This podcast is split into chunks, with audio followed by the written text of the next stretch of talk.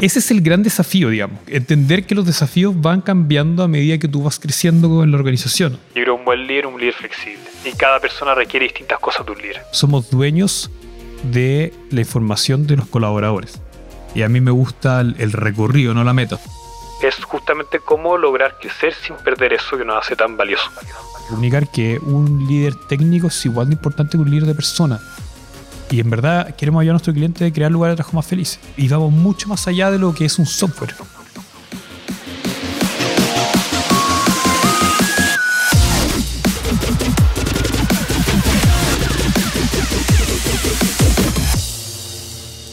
Hola, hola, hola, soy tu host, Robbie J. Fry, y este es otro episodio of The Fry Show. Este podcast es una celebración de personas que no aceptan la vida tal como es. La abrazan, la cambian, la mejoran y dejan su huella en ella. Y la persona a la que estamos celebrando hoy es Jaime Arrieta, el CEO y co-founder de Book. Jaime es ingeniero civil de la Pontificia Universidad Católica de Chile, MBA en Kellogg School of Management y anteriormente se desempeñó como director asociado en banca de inversión en BTG Pactual. Además, fundó un emprendimiento relacionado al rubro de la educación. Book es un software integral de gestión de personas que permite atender todas las necesidades de tus colaboradores, desde el pago de remuneraciones hasta su desarrollo profesional. Con el, muy importante, propósito de crear lugares de trabajo más felices. Book viene a cambiar desde la tecnología la manera en la que se lleva a cabo la gestión de personas e incluso el vocabulario que hasta ahora se utilizaba para referirse a este mundo. Mira, mira, mira, si me preguntas ahora cuál es la startup más sólida, sexy, con alto, alto potencial e impulsada por un propósito que no es bullshit, de verdad, probablemente tendré que responder book, sin duda. Por lo tanto, si al final de este podcast no se te pasa por la cabeza la idea de trabajar para Jaime y Book o empezar a usar su software para tu startup o tu empresa como hace Notco, Fintual en otras empresas gigantes, estaré muy pero muy muy muy sorprendido. Y la buena noticia es que Book está contratando en todos, todos los países en los que opera. Así que estás de suerte. En esta conversación aprenderás sobre por qué no crece tu cultura demasiado rápido, tratar de vender lo imposible, el pitch que solo pasa una vez en la vida, gerentes de felicidad, lo gratis no tiene sentido en un Excel, pero, pero, pero sí en la felicidad del cliente. Y mucho, mucho, mucho, mucho, mucho más. Pero antes de empezar... No olvides visitar thefryshow.com para los links al newsletter y más. Y por favor, por favor, por favor, si amas el podcast, comparte el episodio en tus redes sociales. Deja una reseña en Spotify o tu player favorito y cuenta al mundo que The Fry Show es número uno. Y si no es así, castígame con tus comentarios para mejorar.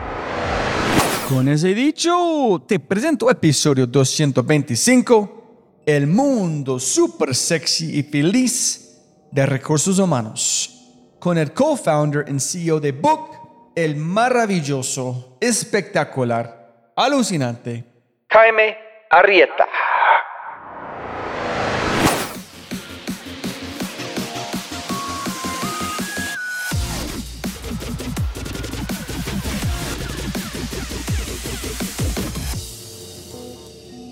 Sonido, sonido. Aló, aló. Aló, aló. Jaime, siempre pega más plata, no más tiempo. Mil gracias por su tiempo. Muy Muchas amable. gracias a ustedes por esta invitación. Feliz de estar acá. Castíguenos muy rápido. ¿Quién es Jaime? ¿Qué haces? ¿Qué es Book para aterrizarnos con la conversación? Sí. Bueno, Jaime Arrieta es padre de dos niñitas. ¿Cuántos Padre. años tienen? Tengo dos niñitas, una de dos años y medio y otra de seis meses. Entonces todavía estoy en modo cambiando pañales, despertándome en las noches, pero feliz, feliz, bien contento. La primera nació en la mitad de la pandemia, así que tuve la suerte de pasar el encierro con mi, niña recién nacida. Y nada, soy, bueno, padre de dos hijos, felizmente casado, fanático del deporte, todo sea deporte. Siempre digo que hago deporte con pelota, pádel, tenis, fútbol y es un poco Jaime Arrieta como persona, fanático de la lectura y también de la programación. Digo que la programación es como un hobby. Obviamente trabajo en tecnología, pero cuando tenía tiempo, antes de las niñitas, los fines de semana, si había que programar, programaba, me gustaba mucho. Y eso como Jaime Arrieta como persona y en el lado más laboral, soy uno de los cofundadores de Book, hoy en día CEO, y yo cinco años creando lugares de trabajo más felices. Ese es el propósito que tenemos en Book, es un software integral de gestión de personas hacemos todo lo relacionado con las personas dentro de la empresa, que es un activo muy importante dentro de las organizaciones. Y hoy en día ya estamos en más de, estamos en cuatro países, son más de 700 personas y tenemos más de 3.000 clientes y procesamos más de 500.000 liquidaciones. Entonces, una operación bastante, ha crecido bastante rápido, pero queda mucho por hacer todavía. El mercado es realmente grande. Nosotros, bueno, el core de, de Book, obviamente la tecnología, entonces te diría el 65% de nuestros gastos es la parte de producto. Invertimos mucho en el producto, que es una inversión más de largo plazo. Entonces la mitad del equipo, te diría un poquito más de la mitad, es producto 100% entre desarrolladores, gente UX, QA, product owners, etc. Y la otra parte, hay una parte importante de operaciones, gente de soporte, gente de implementación y toda la parte de ventas, marketing, etc. Si Book no existe, ya no puedes trabajar en Book. No tienes que preocuparte de plata de nada. Puedes dedicarse a hacer cualquier cosa. ¿Qué vas a hacer? Esa es la pregunta que me hago constantemente. Buena tu pregunta, porque eventualmente yo creo que todas las personas cumplen un siglo. Todavía siento que hay mucho que hacer en Book. Y a mí me gusta el, recorrido, no la meta. O sea, estoy pasándolo bien, hay proyectos y siguen llegando cosas, pero sé que eventualmente eso se va a acabar. Me ha pasado que he cumplido siglo en otros trabajos anteriores y sé que va a llegar ese momento, ya el momento en que digo, ya, no, siento que hay un desafío, siento que ya logré todo lo que quería lograr, quizá entre a en una etapa que es más madura y, ya no me atrae tanto, no, no hay tanto vértigo, por así decir. ¿Y qué va a venir ahí? Probablemente eso puede, imagínate pasa, no sé, en 5 años más, 10 años más, voy a tener, no sé, 45 años en 10 años más. Entonces voy a seguir siendo joven, siento que todavía soy operativo. Entonces, ¿qué viene ahí? Yo creo que que como tú decías, o sea, la parte de dinero ya estaba como cubierta, fuimos exitosos, nos va ir y digamos, no, no tengo necesidades. Y, en ese sentido, eso es muy básico en cuanto a modo de vida. No soy muy materialista, no, no me interesan las cosas materiales, lo hago porque me entretiene el tema del emprendimiento. Y yo creo que hay que seguir generando impacto. Yo creo que tenemos el desafío, la responsabilidad, eh, y el día que se acabe book, de seguir haciendo transformaciones en la sociedad. O sea, yo creo que tanto el emprendimiento como la educación son los reales motores de la economía subdesarrollada para ejercer y lograr esa transformación social y lograr una clase media, digamos, importante. Entonces yo quiero enfocar mis focos, y siempre ha sido un compromiso que he tenido, posterior al tema de Book, de enfocarme en temas educacionales y temas de emprendimiento tecnología una de las cosas que he aprendido a cambiar es equilibrar mi vida. O sea, uno no puede estar por todo el día de fiesta, pero está bien un fin de semana ir a bailar con alguien, digamos, ir a un asado con amigos, ¿fíjate? Está bien un par de días hacer, hacer deporte. Yo creo que la gente tiene que ser equilibrada. Y es interesante porque los emprendedores cuando parten, lo que menos son equilibrios. O sea, estás metido en emprendimiento 100%, ¿te? Entonces, si tuviese la opción de hacer todo lo que quisiera, o sea, cualquier cosa que quisiera hacer, obviamente es en mi vida seguir equilibrada temas sociales, familia, obviamente deporte, pero como la parte más laboral, que yo creo que va un poco tu pregunta, es hacer proyectos. A mí siempre me encanta hacer cosas, armar cosas, o armaba Lego, me acuerdo que el primer juego que tuve fue SimCity, y que era crear ciudades en el computador y hacer unas ciudades gigantes, y me entretiene eso como ir siempre mejorando algo. No es que digo, ya, quiero alcanzar esto, quiero armar el castillo de Lego y, lo logré, y, eso me produce felicidad, sino que es seguir armando y, oh, mira, y me quedó mal esta ficha, ya, pero métela acá, aquí, no sé qué y eso es lo que me entretiene y me apasiona. Armar cosas que están generando un impacto, obviamente, y que siento que puedo aportar. Entonces, es el recorrido lo que te entretiene. No si yo voy de A a B, no me produce placer el B, sino el, recorrido de ir a A a B, digamos. Y ojalá, y es muy importante, se lo escuché a un socio, ojalá bien acompañado en el camino.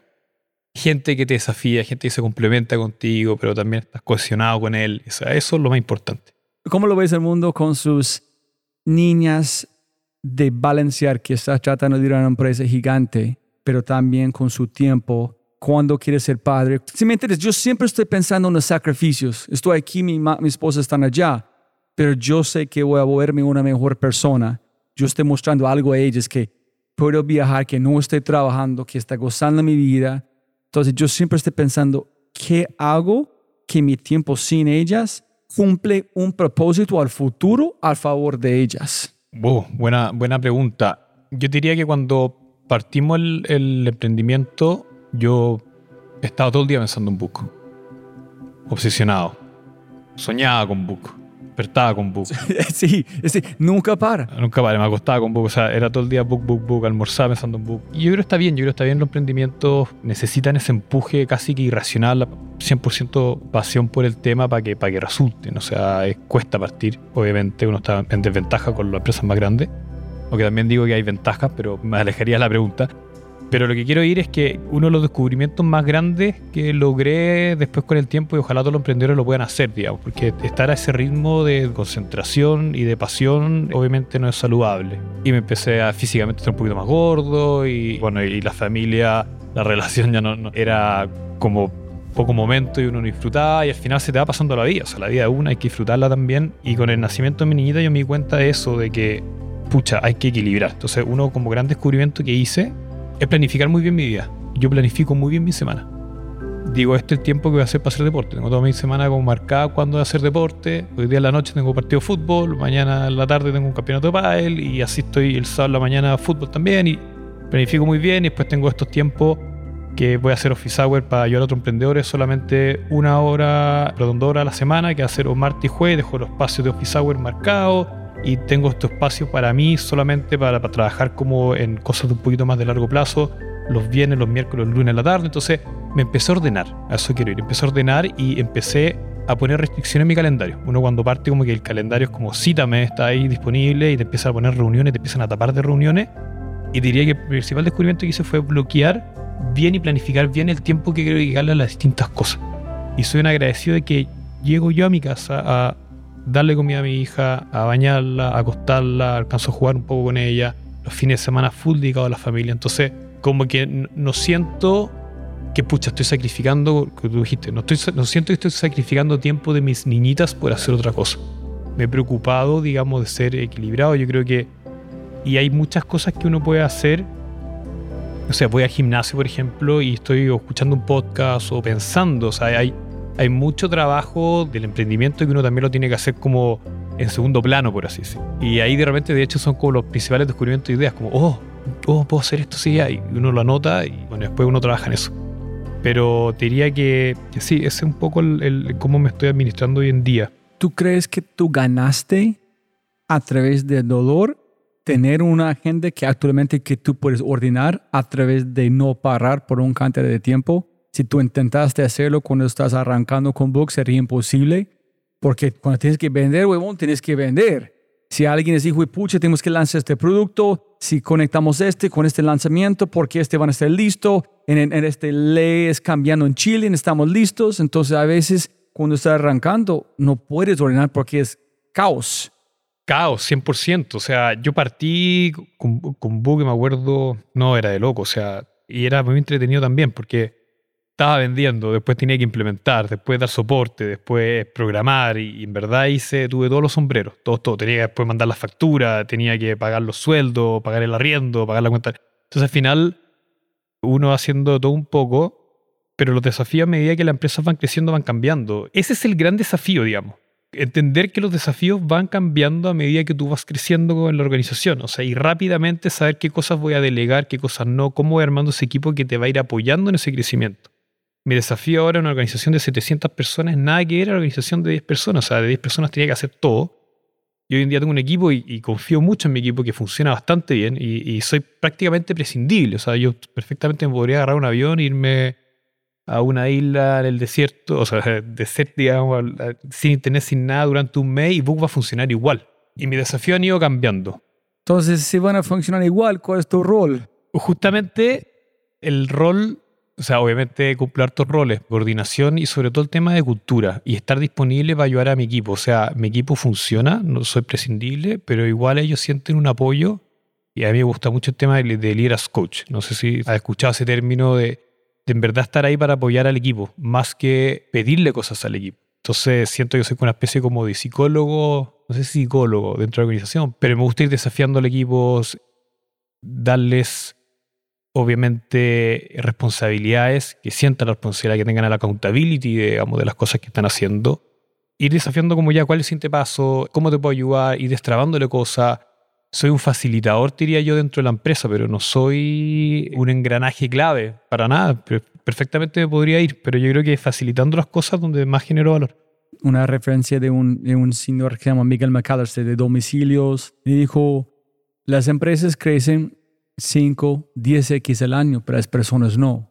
Para las personas crecer a esta velocidad, tú tienes que esforzar a ellos a hacer cosas que ellos nunca sabían o imaginaban que pueden hacer para crecer a este nivel. ¿Cómo lo ves este en cultura, en crecimiento que tú has visto con su propio equipo? Sí, es interesante porque nosotros Book somos un bicho raro dentro de los emprendimientos. Nadie conocía, nadie conocía Book en los primeros cuatro años de historia porque nosotros ofrecemos servicios B2B, o sea, a otra empresa. Entonces, no ser retail, no, no, estamos como en la calle, por así decir. ¿En cuál es sexy hasta que tienes inversión, no? Es la misma empresa, ¿no? Y era, era un software, nosotros hablamos de gestión de personas y un poquito, pero era software de recursos humanos o de, de pago de nómina, o sea, como que nos suena muy atractivo hasta que de repente aparece un aviso, o sea, acá, acá sucede la serie más grande de Latinoamérica. Y fue como, wow, ¿qué es Book? ¿De dónde salieron estos gallos? estas personas. Y de cierto modo fue interesante porque de ahí mucha gente preguntó cómo hacen una startup sin levantar capital en un principio. O sea, es muy común para la startup, ahora de hecho estamos en la oficina de Platinum Venture, que una aceleradora, es común empezar a recibir plata desde el inicio, dinero. Y en el caso de Book no fue así porque justamente nuestra restricción de crecimiento no era capital. Nosotros éramos capaces de crecer 3, 4 por, crecer más rápido que eso no era saludable y nuestra restricción era el equipo de personas, los líderes que estábamos formando. Y si hubiéramos crecido más rápido, al final pasas a llevar la cultura. Hay una capacidad de absorción de talento dentro de las organizaciones. O sea, te lo llevo a un extremo. Si tú tienes una organización de 10 personas que ya generaste una cultura, o sea, tú vas a ver los equipos acá que estamos, estamos cerca, tienen su cultura, su manera de hacer las cosas. Si yo meto 100 personas en un mes en ese equipo, destruyo la cultura. O sea, ¿cómo voy a absorber 100 personas en una organización que somos 10? Entonces hay una velocidad, no solo nuestra restricción era cómo voy metiendo gente sin afectar la cultura que estamos generando. De hecho, la, cultura, si uno ya hagamos doble clic en la cultura, es, es viene la palabra cultivar, digamos, algo que uno va creciendo, es dinámico y la cultura siempre cambia, la cultura va cambiando y, y lo importante es llevarlo a la dirección donde uno lo quiere llevar. Pero es, al final, todas, o sea, son los valores de las personas, obviamente, los principios y también la interacción entre las personas. Y mira lo interesante, la, una persona interactúa si tú tienes dos personas en una sala, es una interacción, yo contigo, ¿cierto? Después si llega, no sé, eh, Paulina, por ejemplo, a la sala, la interacción no pasa a dos, es factorial, ni siquiera exponencial, o sea, es yo contigo, yo con Paulina, Paulina contigo, yo contigo hablando con Paulina, porque se produce también ciertos como agrupaciones, sobre todo en las discusiones, que dice yo opino igual que Roy, estoy discutiendo contra Paulina, yo con Paulina, con Roy, Roy con Paulina conmigo. Entonces, te fijaste que al final pasa a ser, bueno, un número bastante grande de interacciones que se puede generar cuando tú vas trayendo gente. Y eso es cada vez más grande, cada vez más complejo. O sea, tú ves una cultura, una empresa de 700 personas. Y de hecho el impacto que yo tengo es cero. Hoy en día, a mí me pena decir esto, pero no conozco a las 700 personas. No me sé los nombres de las 700 personas, dónde viven, qué hacen, qué les gusta por más que quisiera, mi cerebro no puede retener 700 biografías de personas. Entonces se produce algo súper complejo y se produce de hecho culturas o microclimas dentro de la organización. O sea, hay equipos, una célula de programadores tiene una cultura distinta que, por ejemplo, la cultura que tenemos en la oficina de Colombia. O sea, también no solamente cortes en cuanto a departamentos, sino que también cortes geográficos. Entonces, bueno, en fin, o también hay cultura como a nivel, a nivel de toda la empresa. Entonces, ahí están los principales desafíos. Yo creo que las empresas grandes empiezan a perder esa cultura, ese propósito hacer las cosas y el desafío que tengo hoy en día es justamente cómo lograr crecer sin perder eso que nos hace tan valioso. ¿Y siempre estabas pensando, Jaime, en esto en cultura o empezaste a pensarlo mientras tu empresa está creciendo? ¿O tú siempre fue consciente de la velocidad que crecen y qué debes hacer? Te diría que, de cierto modo, al principio no había estudiado mucho el tema de la cultura, pero había algo como de. Sabía que era incorrecto crecer tan rápido, ¿te fijas? No, no sabía el por qué, pero sabía, no, no puede ser sano crecer tan rápido. Estamos armando algo, estamos armando una familia y, y estamos trayendo demasiado como inmigrante a nuestra familia, como vamos de a poco, vamos de a poco. Y, y tenía ese susto y no entendía por qué. Después obviamente empecé a estudiar más el tema de cultura y, y ahí me cuenta que, bueno, todo lo que hemos hablado antes, digamos, para no repetirlo, pero ahí he ido aprendiendo en el camino. Eh, antes era como más bien inconsciente. ¿En qué año inició Book? 2017. Y en este tiempo, ¿cuántas veces tuviste presión desde afuera con gente importante diciendo, huevón, debes crecer, toman una inyección, tú puedes conquistar estos países porque están en bootstrapping. Si no lo haces, alguien más va a hacerlo. ¿Tuviste este tipo de presión diciendo, debes crecer a una velocidad exponencial en tu intuición diciendo no? ¿O nunca tuviste una presión desde afuera? Constantemente, siempre te Ah, presionan. esperando, Sí. no, nunca que estés fuerte. No, todo el día te molestan, los bicis te tocan la puerta, oye, si puedes crecer a 10 por. Y de hecho, en esta época, los 2000, bueno, 2019, 2000, no, 2020, 2021, más, más, más cerca de esos años, el crecer era todo eh, los bicis. bueno. Y ahora vemos que justamente se fue el, el péndulo hacia el otro lado, hacia el tema la, de la rentabilidad. Pero diría que las empresas tienen, esto es bien interesante, diría que las empresas tienen un crecimiento orgánico, un crecimiento natural. Nosotros, de hecho, caímos en la tentación cuando levantamos esta ronda, que fue bastante grande, de como apurar ese crecimiento. Uno puede, como de cierto modo, no sé, lanzar más marketing, vender más y quizá era un segmento de clientes que no hacen tan, tan buen fit con tu producto y así, bueno, pero igual estamos creciendo. Pero al final eso eh, igual genera una destrucción de, de valor. Al final está entregando un servicio que es malo, quizá los clientes se empieza a dar fuga de clientes. Yo diría que muchas startups le está pasando eso, que crecieron muy rápido y que hoy en día tienen el desafío de chuta, eh, se me están yendo mis clientes. Crecí más rápido de lo que naturalmente puede crecer una compañía. Yo creo que nosotros siempre tuvimos esa aprensión de, no, sí, perfectamente, podría crecer a 10 por, perfectamente podría crecer a 10 por, pero no va a ser sano. O sea, sabíamos que había algo mal en la ecuación que no, no, no hacía sentido. Y ya estamos creciendo a una velocidad muy rápida. O sea, crecer más, nosotros hacíamos 4 por al año, al principio más o menos, o 5 por algunos años. Y eso también implica que los equipos crecen 4 o 5 por. O sea, pasar de 10 a 50 personas un año, chuta, en verdad es harto. Quiero crecer más rápido que eso. Y diría que lo interesante, de hecho, de fondo de inversión que nosotros no, no- no- nos metió dinero en la Serie A, fue que justamente, y me acuerdo de esta conversación, eso ya adelantamos el capital, ya vamos a México con todo, y vamos a lanzar poco más que carteles y publicidad en la tele, la radio, no sé, por decirte algo medio exagerado, pero nos vamos a lanzar full. Y nuestro inversionista nos encuentra un genio, Neil Mexda se llama, nos dice, pero ¿por qué? ¿Por qué van a hacer?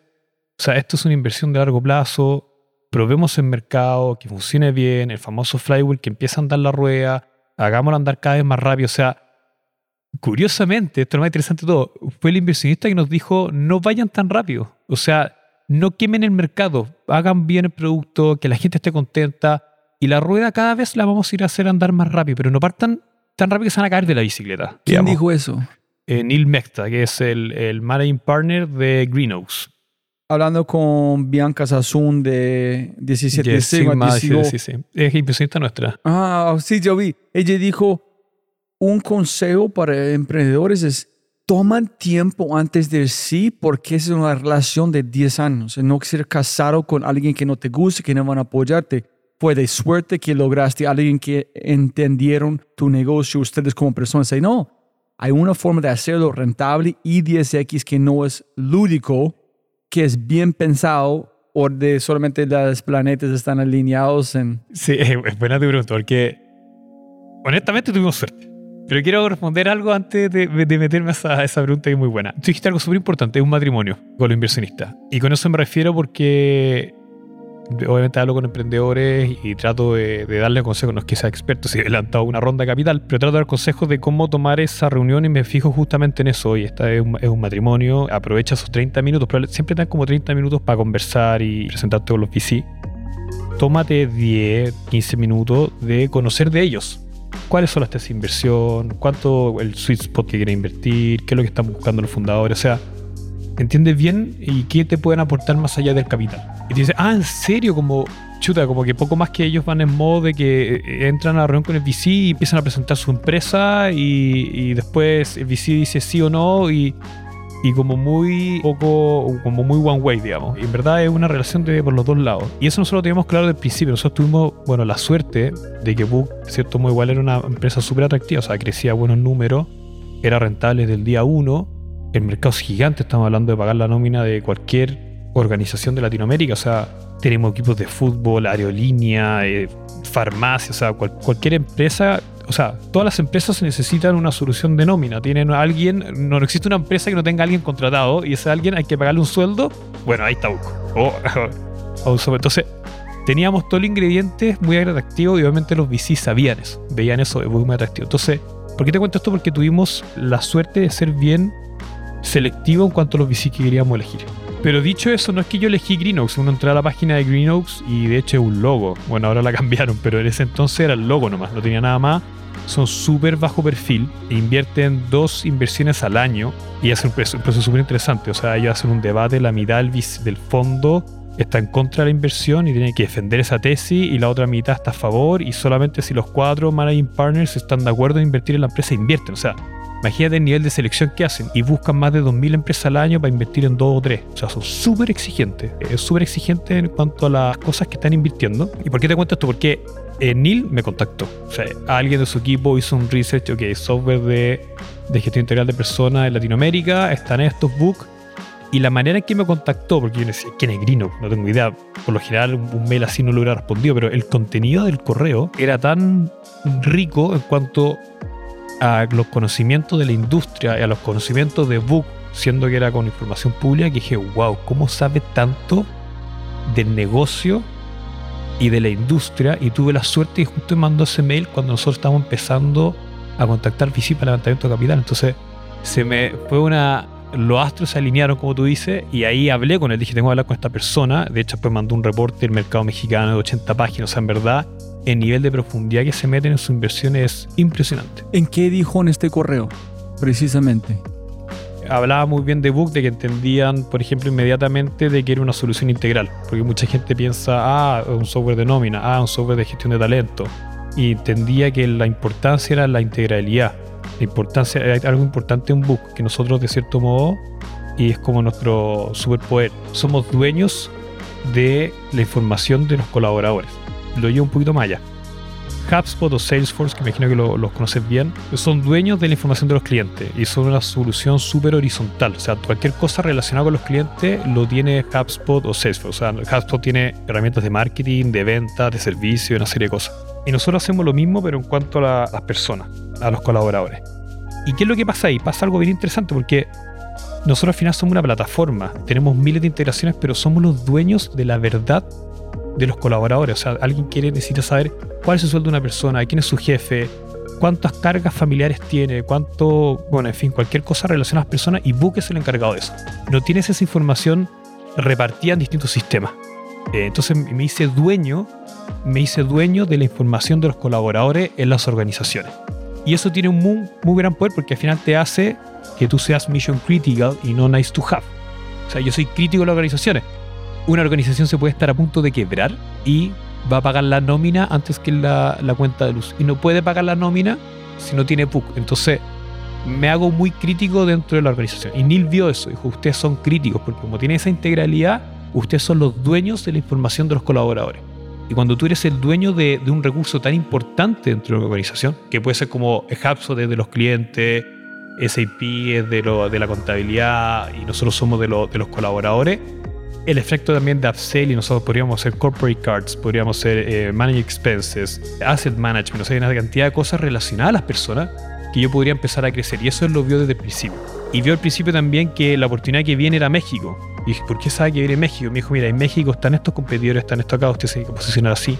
O sea, en verdad diría que, bueno, volviendo a tu pregunta, eh, entendía muy bien la ventaja competitiva de Book, cuál era el core de nosotros y entendía muy bien los siguientes pasos que debiésemos dar. Entendió el negocio y yo he hablado, yo creo con más de, es entre 50, 100 probablemente fondos y nunca me había encontrado con un mail de esa profundidad. Holy shit. Wow. Me he encontrado con parecidos, pero no a ese nivel y eso a mí me llamó la atención. Hey, crece en la velocidad que es necesario. Don't overdo it. No sé loco. Exactamente, que, que uno no esperaría es un VC, o sea, los VC dicen hay que crecer, crecer, crecer, y él decía, no, estás abriendo un mercado, hay que ser cuidadosos. Fue como, chuta, ok, teníamos todo un plan agresivo para darle el gusto a los VC, digamos, y él dijo, no, no, o sea, no, no sean tan agresivos. Pero empezaste a imaginar velocidad pensando que tienes que cumplir con la idea de ellos, porque estás buscando capital, vamos a jugar en su cancha. Claro. En él claro, giró claro. la cosa y dice, no, vamos a girar a su cancha. Oh, oh, oh, wait, wait, eh, Exactamente. re- repítelo por mí. Suave. Oh, shit, ok. No, y desde el principio fueron así. Bueno, estaba hablando harto del, del VC, pero las condiciones, por ejemplo, no, no pidieron acciones preferentes, no pedían directorio. O sea, yo tengo un... Somos dueños de Book al 100% y, y él me decía, yo voy a ser parte de tu directorio siempre y cuando genere valor. O sea, si tú no me quieres tener el directorio, no, perfecto, no voy a estar ahí. Ese nivel de compromiso, tú dices, wow, esto es verdad, porque todos te dicen, ya, sí, yo invierto, pero necesito un asiento en el board o necesito acciones preferentes, necesito... Y él dijo, no, yo vengo acá a apoyarte, si tú me quieres en el board, voy a estar en el board, si no, no. Y eso, cuando es verdad, uno lo ve en el term sheet. O sea, el term sheet que me llegó efectivamente era, me daba libertad para hacer de todo. Pero el nivel de, de research que te hacen es impresionante. O sea, hablaron con ex colaboradores de Book, hablaron con gente que trabaja en Book y me decían, oye, me llamaron de tal cosa para preguntarme sobre esto. Hablaron con clientes, con proveedores. O sea, te revisan, te dan vuelta completamente, digamos. Y eso sí, hay par de VCs que también son así, pero eso es lo que uno busca, es un partner que en verdad confíe desde el principio en uno y tengan esa mentalidad enfocada en el emprendedor y no en el fondo. O sea, que saben que el éxito del, emprendimiento es una consecuencia y el, éxito del retorno, digamos, el fondo es una consecuencia de que hagamos bien el negocio en el emprendimiento y no forzar eso. Tú no puedes planear algo así. La vida es más, más chévere la ficción a veces. Es que hay cosas en la vida que uno no maneja. O sea, yo, por ejemplo, si hubiera partido Book hoy día, no, no nos hubiera ido bien. Porque ya, ya habría un Book o estado competidores que ya han avanzado.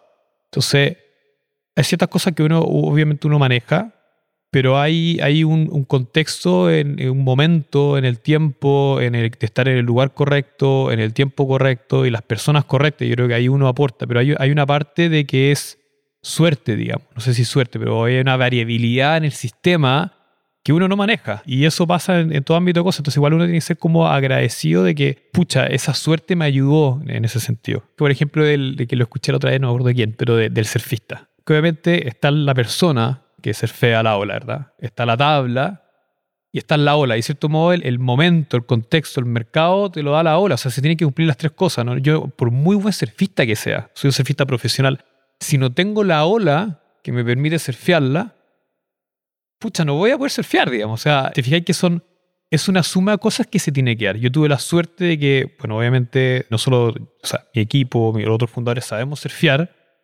teníamos una buena tabla y la ola, las condiciones del mercado eran perfectas, o sea, era inmejorable el momento preciso en que nosotros entramos con Book y entonces logramos surfear bien la ola. Yo creo que la gente puede construir su suerte a través Sí, de haciendo también. suficientemente cantidad de cosas por cantidad de tiempo correcto que eventualmente la suerte van a pegar. En gracias a tus valores, esta persona que solamente van a seleccionar dos, Claro. vieron algo en ustedes. Ustedes armaron su propia suerte para lograr eso. Y es verdad, nosotros de hecho fue bien interesante porque partimos siendo software de nómina, que es la parte del pago de remuneraciones. Y habían hartos software de eso, en, sobre todo en Chile, partimos en Chile. Teníamos buenas competencias, digamos, gente que a- a- nosotros, a ver, de los fundadores, nadie viene del área de recursos humanos. No me preguntas cómo terminamos en recursos humanos. Pero terminamos haciendo software de recursos humanos siendo que nadie entendía recursos humanos y salía a vender algo que con suerte habíamos recién aprendido hace seis meses cómo funcionaba el mundo de los recursos humanos. Que fue interesante porque también me permitió ver de afuera, digamos, entender, ver ese problema y solucionarlo y cuestionarme todo. ¿Por qué? ¿Por qué? ¿Por qué? ¿Por qué? ¿Por qué? ¿Por qué es así? ¿Por qué funciona así? Etcétera. Entonces fue bueno que teníamos una mirada muy limpia eh, respecto al problema en el área de recursos humanos. Pero lo que quiero decir es que había software de nómina mejor que nosotros, competíamos con ellos, perdíamos, o sea, no logramos ganar y esto, de recursos humanos, de, o de remuneraciones, perdón, tenían gente que venía del mundo de remuneraciones, habían levantado capital, o sea, tenían todo para ganar. Y nosotros dijimos, oh, si seguimos peleando acá, nos vamos a hundir. O sea, o nunca vamos a lograr ser el líder.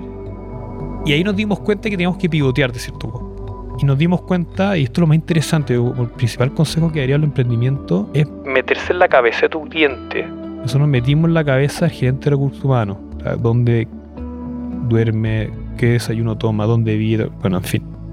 Verdad, obsesionarse por tu cliente. Y nos dimos cuenta que el cliente de recursos humanos tenía para que se entienda bien, o sea, hay, hay una parte de recursos humanos que es el pago de nómina, remuneraciones, que es el, pago de los sueldos, pero también tiene otras cosas que son capacitar a la gente, reclutar gente, hacer evaluaciones de desempeño, encuestas de clima, o sea, hay hartas cosas que tiene que hacer un gerente de recursos humanos.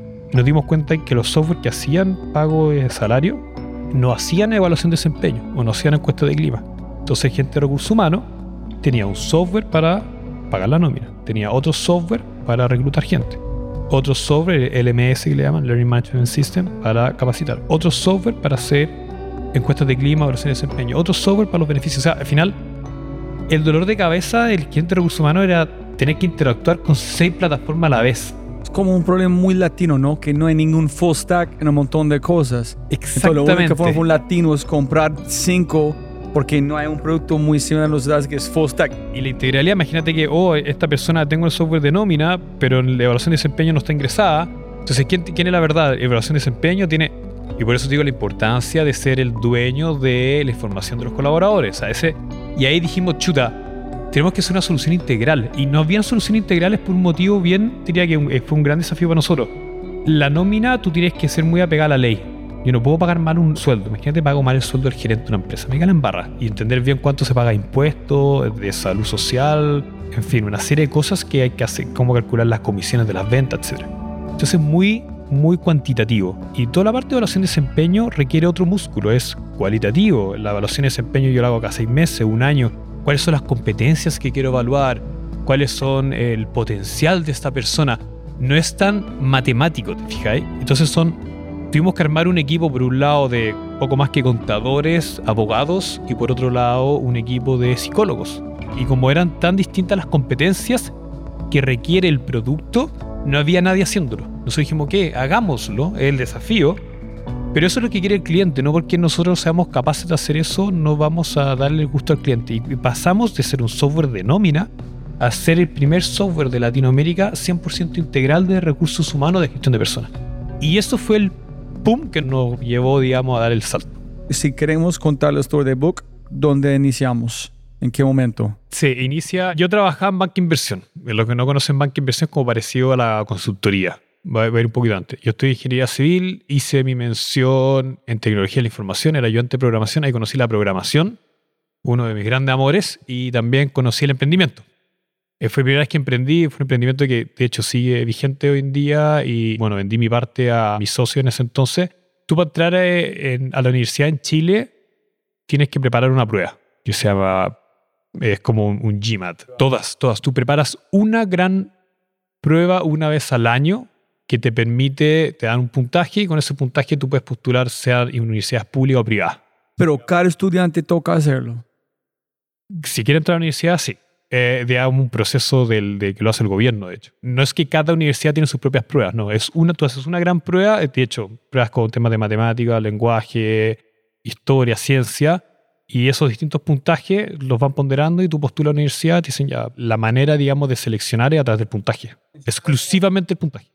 Y aparte también te ponderan el promedio de notas del colegio. O sea, la media, que son los últimos cuatro años, te toman también tu nota y eso tiene un valor en puntos también. Y esa es la única manera de seleccionar la universidad. O sea, da lo mismo si eres simpático, si eres bonito, da igual. O sea, cuáles son tus puntajes y tu nota en el colegio. Entonces, hay mucha gente que, que prepara esa prueba. Y, y, el último año de colegio, uno se enfoca un año entero, diría yo, hasta gente lo prepara dos años, va estudiando especialmente para dar esa prueba. Y eso se llama preuniversitario. Entonces, yo estando en la universidad, empecé a ayudar a gente a preparar esa prueba. Para ganar dinero, no sé. Bueno, era, éramos jóvenes, entonces no trabajaba, quería ganar algo de dinero extra, digamos, y empecé a hacer clases a alumnos que iban a preparar esta prueba. Y me di cuenta que había muchos de mi generación en la universidad que estaban haciendo lo mismo. Entonces fue como, oye, mira, yo preparo a 10 personas, tú a 10 a 10, en vez de que cada uno prepara 10, que haya uno que prepara 30 y economías de escala y nos dimos cuenta que, oye, si armamos un preuniversitario y, y bueno, en fin, cuento corto, armamos preuniversitarios son locales, físicos, donde los alumnos de colegio, después del colegio, van a esta sala a estudiar para la PSU y tenemos, eh, no sé, en cinco lugares de Chile. Y, ¿Cómo se llama tu, el alumno que eh, tú Monte Claro. Entonces siguen con tu propósito de educación. Sí, bueno, y en mi casa mi mamá es profesora, mi hermana es profesora, mi señora es profesora, o sea, el tema de educación es importante en mi familia. Y yo era ayudante y después hice clase, me encanta el tema de educación. ¿Por qué no decidiste, vamos a escalar este, vamos a hacer como un Platzi o algo gigante en LATAM? Bueno, lo que pasó es que estábamos en este, haciendo este preuniversitario con estos cuatro socios, eh, estaban dando bien, pero igual no había capacidad para tener a los cuatro socios dentro. Y ahí hubo uno que es más apasionado por el tema de la educación y dijo, pucha, en verdad feliz médico a esto y fue como, bueno, dedícate tu full a esto y nosotros buscaremos tu trabajo y seremos inversionistas pasivos al final. Y así resultó y, justo también al final de año de la universidad tuve ramos de finanzas que me encantaron. O sea, que esto es valor presente y no sé qué, bueno. Y ahí dije, chuta, algo que me interesa y era muy atractivo entonces trabajar en banca de inversión. Como, oh, mi hijo trabaja en banca no sé, como que me dejé llevar por eso, pagaban súper bien. Pero más que las lucas, lo entretenido que es esa banca de inversión, muy entretenido. Yo siempre digo que el servicio militar, porque en verdad es 24-7. O sea, uno está trabajando fines de semana, eh, hasta muy tarde. En verdad, uno dedica, dediqué cuatro o cinco años a esto, que fue muy sacrificado, pero muy muy importante también porque me permitió abrir la mente, ver industrias distintas. Cuando uno vende una empresa, está hablando con el. Tienes que entender bien el negocio para poder venderlo. Entonces, está hablando con los que fundaron una empresa y te cuentan cómo partieron, qué hicieron. Y tú dices, wow, impresionante. Era una esponja absorbiendo conocimientos de miles de industrias. Estaba hablando de industrias de salmones, mandan al sur a ver empresas de salmones, después empresas de retail, después minera y uno se hace experto, digamos, en toda la industria porque tienes que entender muy bien el negocio para poder salir a vender esa empresa o adquirir otra empresa. Entonces me abrió la mente, digamos, de cómo funcionan los negocios, la industria, etc. Pero llegó un minuto, y por eso digo que la gente va cumpliendo siglos, llegó un minuto que ya no me sentía desafiado, ya era un poco repetitivo, no estaba aprendiendo tanto, ya estaba cansado también, físicamente cansada. Dije, ok, hay que, quiero hacer un cambio, cambio switch, quiero volver a lo que me gustó la universidad, me apasionó mucho la tecnología, eh, emprender. Y para hacer eso voy a aprovechar de hacer un MBA. O sea, el MBA como que fueron dos años de irme a vivir afuera con mi señora, eh, pensar bien lo que quería hacer, estudiar y a la vez prepararme para hacer mi transición, digamos, a lo siguiente. Entonces, al final pasó algo interesante. Yo me iba a estudiar afuera, no sé, en junio. En abril yo me casaba. Entonces, como después de casarme luna miel, dije, voy a aprovechar esos meses antes de irme a estudiar afuera, de trabajar en una empresa real. De, me, empresa real. Dije, voy a estar estos tres meses, en vez de seguir, volver a banca de inversión después de la luna de miel, voy a tomar esos tres meses para entender una empresa de verdad. Porque banca de inversión es un servicio, una asesoría, una consultoría. No, nunca había emitido una factura, nunca había visto un fierro, nunca había trabajado en una empresa de verdad yo seguía estudiando en MBA sin haber tenido la experiencia de trabajar en algo real. Y entré a una fábrica de puertas y molduras, tres meses, a ayudar ahí a, los fierros, a entender bien cómo funcionaban los negocios. Y una de las misiones que me pasaron fue, oye, hay mucha rotación en el área de pintura. Eh, vamos a aprender por qué hay tanta rotación en este equipo. Y ahí, bueno, fui al área del Departamento de Recursos Humanos y ahí, ¡pum!, caos papeles por todos lados, se pagaba todo mal. Están, siempre digo lo mismo, pero una rueda hámster, no, no tenían tiempo para gestionar el talento, era, era 100% trabajo administrativo. Ah, ok, tú dijiste, ok, necesito saber cómo van su desempeño. Claro, entender, oye, ¿será un mal líder? Entonces veamos si se fue justo la gente, porque hay tres equipos, por ejemplo. ¿Será que el líder del equipo A era muy malo, entonces toda esa gente se fue? ¿Será que la gente se va después de seis meses o contratamos mal? En fin, tenía que ver los datos relacionados con la gente que se está yendo y esa información no está, eran archivadores, ahí están toda la información de todos los meses de la gente, era una ruma de papel y decía, no, no puede ser, esta es la única manera. De hecho, no, fui capaz de analizar la información y de ahí nace Book. Después en el MBA, estaba mi otro socio también hizo, fue a estudiar afuera y teníamos muchas ganas de aprender, ya tenemos que aprender, aprender qué podemos hacer y fue como, oh, mira, ¿sabes qué? Recuerdo este problema en el área de recursos humanos. Podría ser un problema en operaciones, finanzas, cualquier cosa, pero era tan fuerte el dolor de cabeza que vi en recursos humanos y nos dimos cuenta que hice un par de llamados y que el problema se repetía en otras empresas también.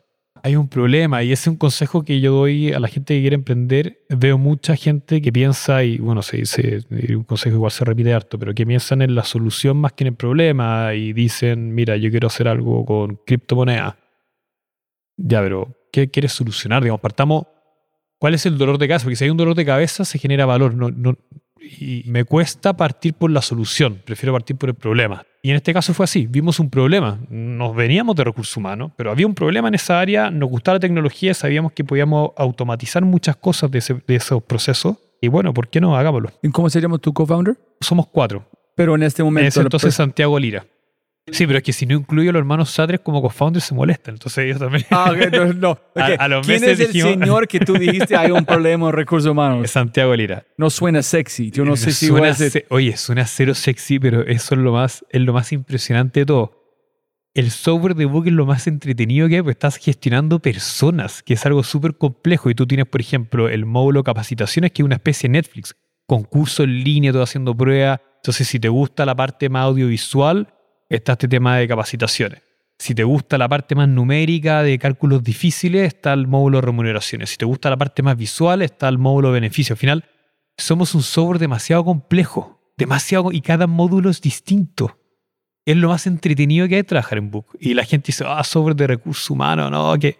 Bro, en verdad, véanlo y los niveles de profundidad que hay en los distintos módulos y la- la- lo distinto. Oye, me gusta la fintech.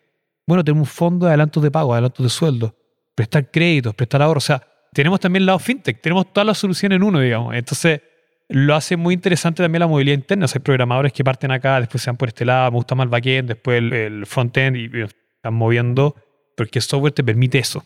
Pero en ese momento sexy, allá ese momento solamente es un problema asqueroso que tú viste que todo el mundo tiene. En- Santiago dijo, listo, hagámoslo. Era así, era, era divertido porque volví a Chile y me decían, ¿qué estás haciendo, Jaime? ¿Volviste en bien? ¿En qué, empresa estás trabajando? No, partí un software de recursos humanos y todos te miran con cara como, chuta, eh, ¿qué se metió esta persona? Como, ah, qué interesante. Y uno veía la cara y, bueno, nos reímos ahora con mi amigo, me decía, impresionante que nunca pensé. O sea, nunca le tuve fe a tu proyecto. Como, y hablaba software de recursos humanos y decían, chuta, qué pena por él. Bueno, le deseo suerte, pero nadie me tenía fe en, en, en ese entonces, nos sonaba muy atractivo.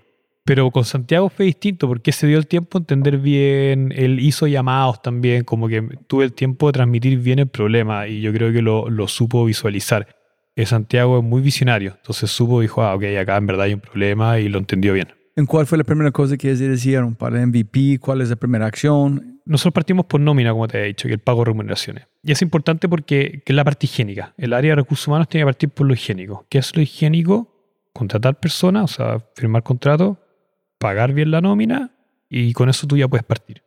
O sea, no puedo hacer evaluación de desempeño si no estoy pagando los sueldos. Empezamos a armarlo con tiempo. Como estábamos estudiando el MBA, cuando teníamos, nos sobraba tiempo, nos poníamos a programar. Y empezamos programando por este dolor, la parte higiénica de recursos humanos. Nos empezamos a pro- programar, no sé, una evaluación de desempeño. Otro tema interesante. Si tú me ese entonces cómo ves Book en el futuro, yo te diría, mira, una empresa de 10 personas, con 100 clientes, nunca, nunca tuve la visión de llegar a lo que fuimos ahora. O sea, por eso también te digo que, que hay oportunidades que se van dando en el camino. Yo nunca pensé que íbamos a ser, nunca dije, sí, vamos a ser el software líder de Latinoamérica en la gestión integral de personas y vamos a ser mil personas repartidas por toda Latinoamérica. No, nunca tuve eso en mente. A medida que fui avanzando me dije, oh, en verdad esta oportunidad es grande. Oh, y como me gustan los desafíos y me gusta ir creciendo, nos lanzamos a eso. Pero mi mirada en el principio era una empresa chiquitita, 10 personas, 100 clientes y sería. O sea, eso es lo que yo visualizaba. Nunca fue full stack, fue nómina. Nómina al principio y cuando nos dimos cuenta que era muy competitivo, hicimos este pivoteo a la integralidad. Arrancamos con nómina y te diría que es una gran ventaja que tienen los emprendimientos, porque ya había software de nómina en el sistema, pero eh, lo que hicimos al principio fue ofrecerlo gratis. Lo ofrecimos gratis los primeros tres clientes. La única manera de entrar que yo tenía era decirle a, no sé, a estos clientes, de hecho mi primer cliente fue esta empresa de puerta y moldura, ese cliente número uno. Dijimos, mira, yo te soluciono este problema, ayúdame a solucionarte tu problema, Pero tú- ellos dijeron, ya tenemos un software de nómina. pero funcionaba pésimo. Sí, pero para mover nómina a otro tiene que haber mucha confianza. Pues imagínate yo salir, imagínate lo que era para mí salir a vender book en principio. Yo tuve úlcera cuando llegué acá, porque salía a vender y me decían, ya, ¿quién de ustedes de recursos humanos? Nadie. ¿Cuánto tiempo ya en el mercado? Tres meses. ¿Cuántos clientes tienes? Dos. Este cliente, uno de puerta, y me decía, chuta, pero, o sea, ¿tú quieres que te pase la responsabilidad de pagar el sueldo a mi gerente general?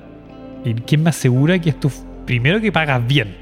Segundo, que vas a tener vida en un año más o tres meses más.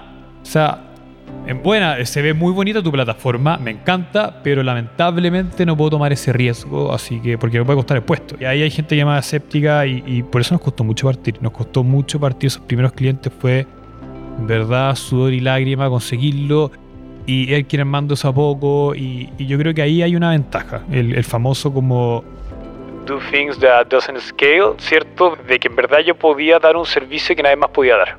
O sea, yo mis primeros cinco clientes, hasta el día de hoy hablo con ellos. Y tienen un problema, me llamaban lo solucionamos. Oye, te dejo, yo te dejo gratis book hasta que en verdad tú sientas que te generamos un valor. Y no solo eso, sino que puedes ir ayudándome para que book se complemente muy bien con las cosas que tú necesitas. Entonces, le di mucho poder a los clientes. En el sentido de que, oye, puedo desarrollar mi propio software. O sea, imagínate el desafío entretenido para ellos. Hay una gente que gratis me va a desarrollar una solución que para mí me va a solucionar la vida, ¿te fijáis? Y cuando en verdad sienta que quiera pagar, voy a pagar. Y curiosamente esos tres clientes me pagan hasta el día de hoy. Y llegó un minuto y me dijeron, ¿sabes qué? Me estás generando valor, te empiezo a pagar. Fueron muy correctos en ese sentido. Y eso es una ventaja cuando tú eres chico. Yo ahora no puedo atender a mis 3.000 clientes, hablar con cada uno, ¿te fijas? Pero cuéntame de este proceso, ¿cuánto tiempo de tener un poquito de masa crítica, donde no tienes este dolor, no están sufriendo? ¿Y cómo fue el pitch? ¿Cuánto tiempo demora para un cliente mover su sistema a su sistema? ¿Ustedes hicieron todo? Sí, al principio nosotros hacíamos lo que llamamos cálculos paralelos. Entonces, la persona de recursos humanos se tomaba, por lo general, recomendamos dos meses en que en su sistema antiguo veía los cálculos de nómina y en el sistema book veía los cálculos de nómina y si no estaba exactamente igual, o sea, habían dos meses que tenían que estar exactamente igual los cálculos para que sintiera la confianza de decir, ya, verdad book lo hace bien. O sea, hubo dos meses que me dio el mismo resultado que el software anterior. Y lo interesante acá fue que, bueno, soy un poco obsesivo, pero estudié muy bien la legislación y le pillé muchos errores a los software antiguos. Entonces decía, oye, hay una diferencia de 100 pesos en el comprobante de pago de Juanito. Sí, porque ta, ta, ta, ta, ta, y tiene que ser así. Ah, lo estamos haciendo mal, chuta, ya. Más apurado para cambiarse, digamos. Es impresionante y hasta el día de hoy, o sea, hoy, empresas que hayan, no dan nombres, pero ya seis años en el sistema, hay cálculos que de repente son distintos y no, porque así, acá está el comprobante, el, el dictamen y bla, bla, bla, y chuta, sabes que tienes razón. ¿Cuánto tiempo demoraste en cuántas personas hasta finalmente que, wow, este está funcionando? Nos tomó como un año. Y nunca pensaste en renunciar que, Mil veces, mil veces.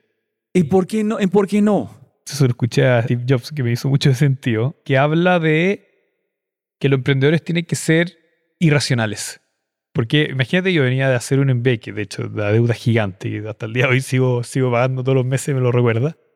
Llego a Chile sin trabajo y me quiero lanzar con algo y tenía una carrera súper linda en banca de inversión, fui a director asociado y, y digamos, y uno hace un, un MBA, digamos, para pegarse el siguiente salto. Y dije, no, voy a partir de cero. O sea, destruí mi carrera para partir de cero en un software. Entonces, dice, por eso yo te decía, este gallo se pegó en la cabeza. O sea, tú tienes que ser loco en ese sentido. Entonces, pero era tanto la pasión por armar algo y eso es lo que te empuja de que en verdad tú tienes que tomar decisiones que son irracionales. Tomé decisiones que no son racionales porque, pucha, es lo que me movía, es lo que me, apasionaba, es lo que me gustaba, la tecnología, solucionar este problema. Era, en cierto modo, obsesivo por esa pasión de crear cosas que me tomó, o sea, me hizo tomar decisiones raci- irracionales. Y yo, de hecho, soy una persona muy racional. Soy ingeniero, soy súper cuadrado, todo lo pondero y le saco números, digamos. eh, Pero eso es lo lindo de emprender de ese modo y uno lo ve acá, uno camina por esta sala y la gente está,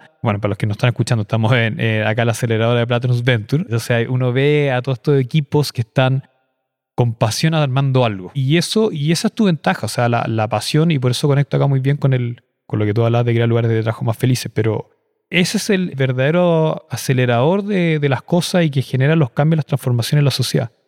Tomar ese riesgo, tomar esas decisiones que a veces son locas, que son irracionales. Pero ese no contesta la pregunta. A ver, pero Es- es- es- yo entiendo, esta es la motivación, pero Lost in no Translation. entiendo. No, no, no, es perfecto, pero es con las nos. No, no, tú sabes que este pueden cambiar tu vida. No, no, no puede confiar, es que estés después de ¿por qué decidiste seguir? Porque había mucho no, pero había, y esto es lo más entretenido, habían pequeñas victorias. Entonces uno de repente, ya logramos, bueno, eran 20 nodos, pero sabes que antes cerraba un cliente cada 20 nodos, ahora estoy cerrando dos clientes.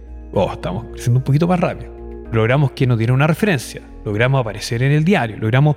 Y entonces vas como, son esas pequeñas victorias, o sacamos este módulo nuevo, o ya nos están recomendando, como que son pequeños cambios que uno va viendo y que van en la dirección correcta, digamos. Y eso te, empuja, no estás de repente súper decaído, de oye, no supiste, pero ganamos este cliente chiquitito, está feliz, ah, bien, y, y en fin, uno como que sentía que avanzaba más que retrocedía y sabía que eventualmente, o sea, era cosa de ver, yo veía mi software y veía lo otro y decía, pucha, somos mejores, sé que está ahí, es cosa de tiempo, es cosa que confíen, es cosa de... Y en fin, empujar, empujar, empujar, empujar hasta que llegó un momento que, ¡pum!, logramos a masa crítica y, y, ya empieza a entrar en un tubo, por así decir, empieza la aceleración exponencial. ¿Cuál fue los primeros comentarios de clientes cuando validaron su imaginación? Yes, that's it, that's fucking it, it works. ¿Cuándo pasó cuando alguien está usando como su software y dijo, tú no puedes imaginar el dólar que tú me quitaste? Sí, es, es que impresionante porque tenemos todo tipo de comentarios. O sea, obviamente al principio era gente que en verdad le solucionaba un problema. Y de hecho, el área de persona, hablar de persona o el área de recursos humanos, es un trabajo súper noble. Y si tú piensas como si tuviesen un superpoder, esas personas quieren tener, y por eso un poco el proceso, quieren tener lugares de trabajo más felices. O sea, lugares que atraen talento, retienen talento y desarrollan los talentos. O sea, la gente va a trabajar un lugar porque bueno, podemos hablar ahí de compensaciones, hay muchos temas que podemos hablar, pero que sienten que están aprendiendo, están desarrollándose, están creciendo como personas laboralmente y sienten una compensación por eso y, y, en fin. Y lo que logramos con el software es justamente eso, o sea, liberamos al principio de esas tareas administrativas. La gente decía, yo pasaba frente a un computador revisando un Excel con números y ahora puedo estar con las personas. Y te decían, puedo estar frente a una persona y escucharla y hablar con ellos y cómo están. Y eso es lo que yo quiero, yo vine para eso. Entonces, esa fue como la liberación de, del equipo de personas que logramos hacer. Entonces era como... No estés frente al computador, tienes que estar frente a las personas. Tú eres gerente de personas, no gerente de computadores. Entonces, y eso fue como wow, y la gente te decía, estoy agradecido porque en verdad me solucionaste el 80% de tarea administrativa y ahora tengo el 80% del tiempo para dedicarlo a las personas. Se dio vuelta ese 80-20 de administrativo, talento y gestión de talento a 80 gestión de talento, 20 gestión administrativa. Mira, no sé, tú conoces un chileno se llama Carlos Osorio, no sé, tú conoces, de, es como un grande MIT Harvard aquí en Chile, pero él dijo una cosa que es, en un, hay problemas que son explícitos, tácitos, hay unos que son latentes, en que tú viste ese problema muy explícito del problema, pero ese latente que nadie posiblemente es capaz de hablar si no entiendes que I studied all my life. Estudié toda mi vida para estar enfrente de personas y nunca estoy porque, pero no, no son capaces de decirlo. Oye, y llevan años haciéndolo, llevan años haciéndolo así y pensaban que eso era lo normal, como que la gente. Entonces hubo esa transformación, como tú decías, como no, pues no tiene por qué ser así.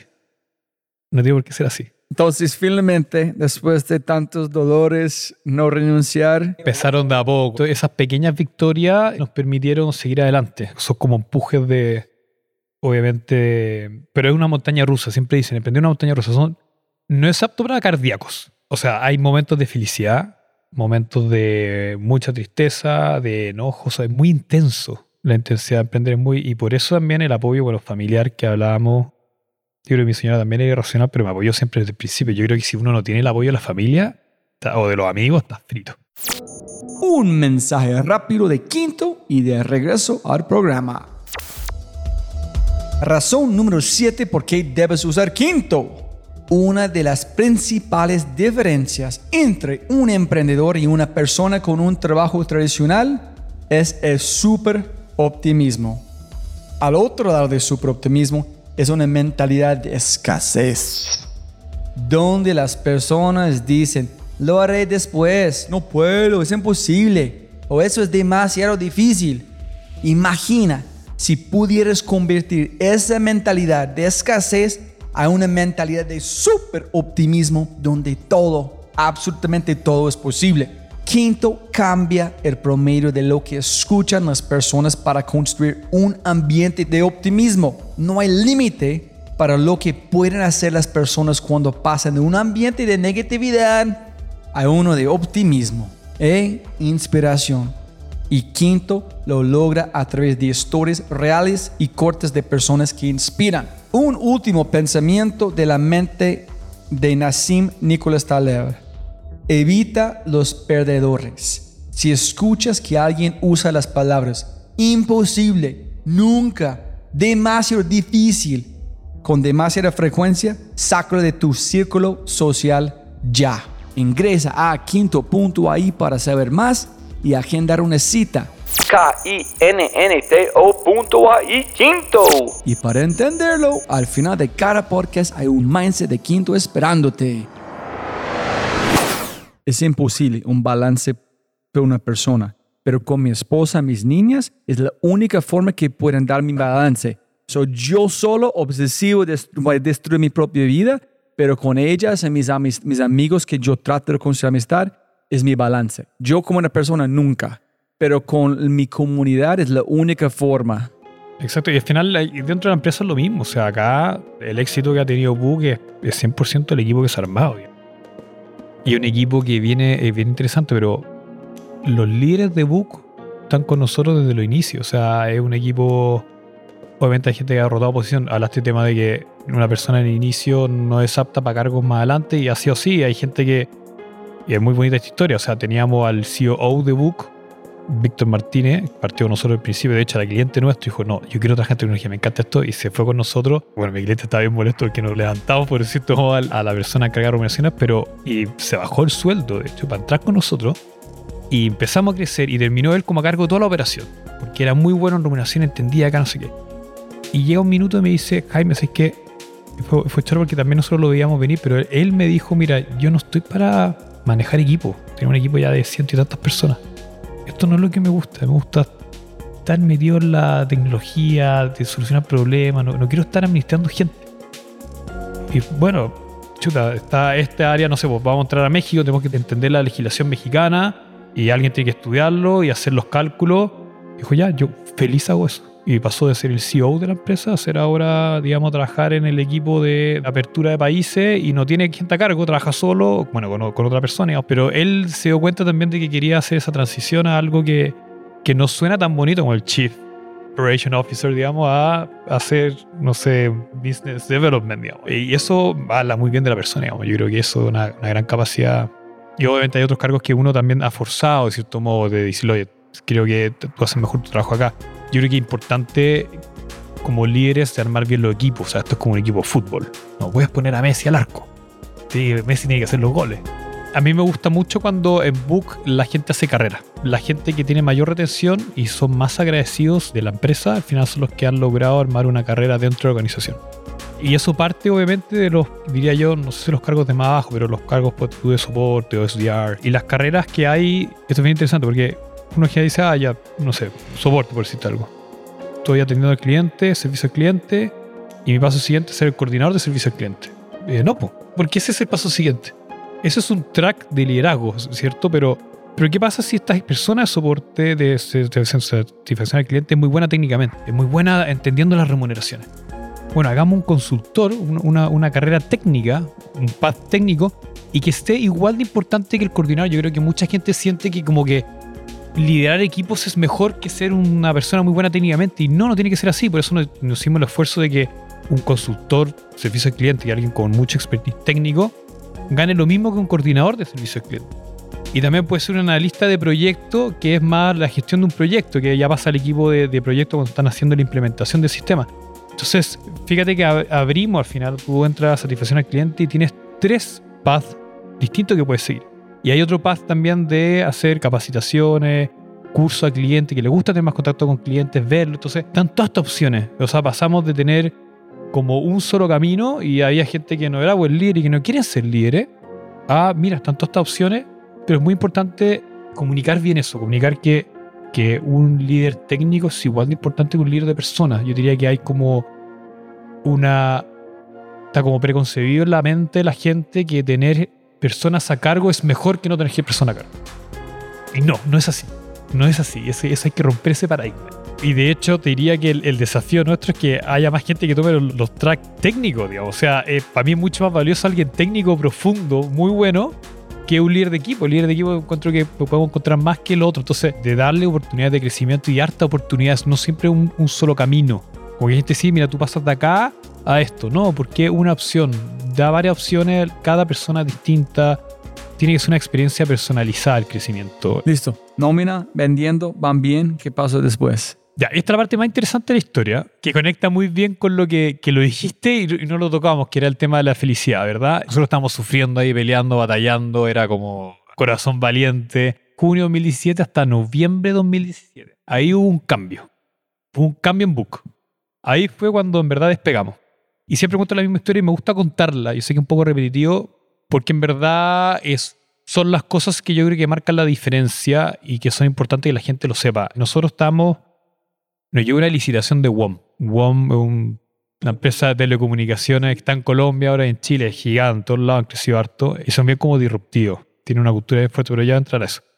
Y nos llega esa licitación y yo como estaba en ese modo irracional, dije voy a postular en una empresa de 2.000 personas. Yo procesaba en ese entonces cinco empresas y ninguna superaba 100 personas de, nómina, digamos. Y yo testarudo dije, ya, voy, voy acá a competir. Y fue como banquero, hice una presentación anillada, de book, iba para allá y me la jugaba, dije, mira, vamos a hacer esto, acá entiendo tu problema, banco inversión así, papa, y, y bueno, y con camisa, yo no, no iba como startup, vendía, o sea, no voy a fallar en nada, con pantalón, los zapatos, o sea, todo perfecto a los banqueros, y fui y, y demostré tanta pasión, y en verdad, ellos vieron que para mí esto iba a ser un life changer, digamos.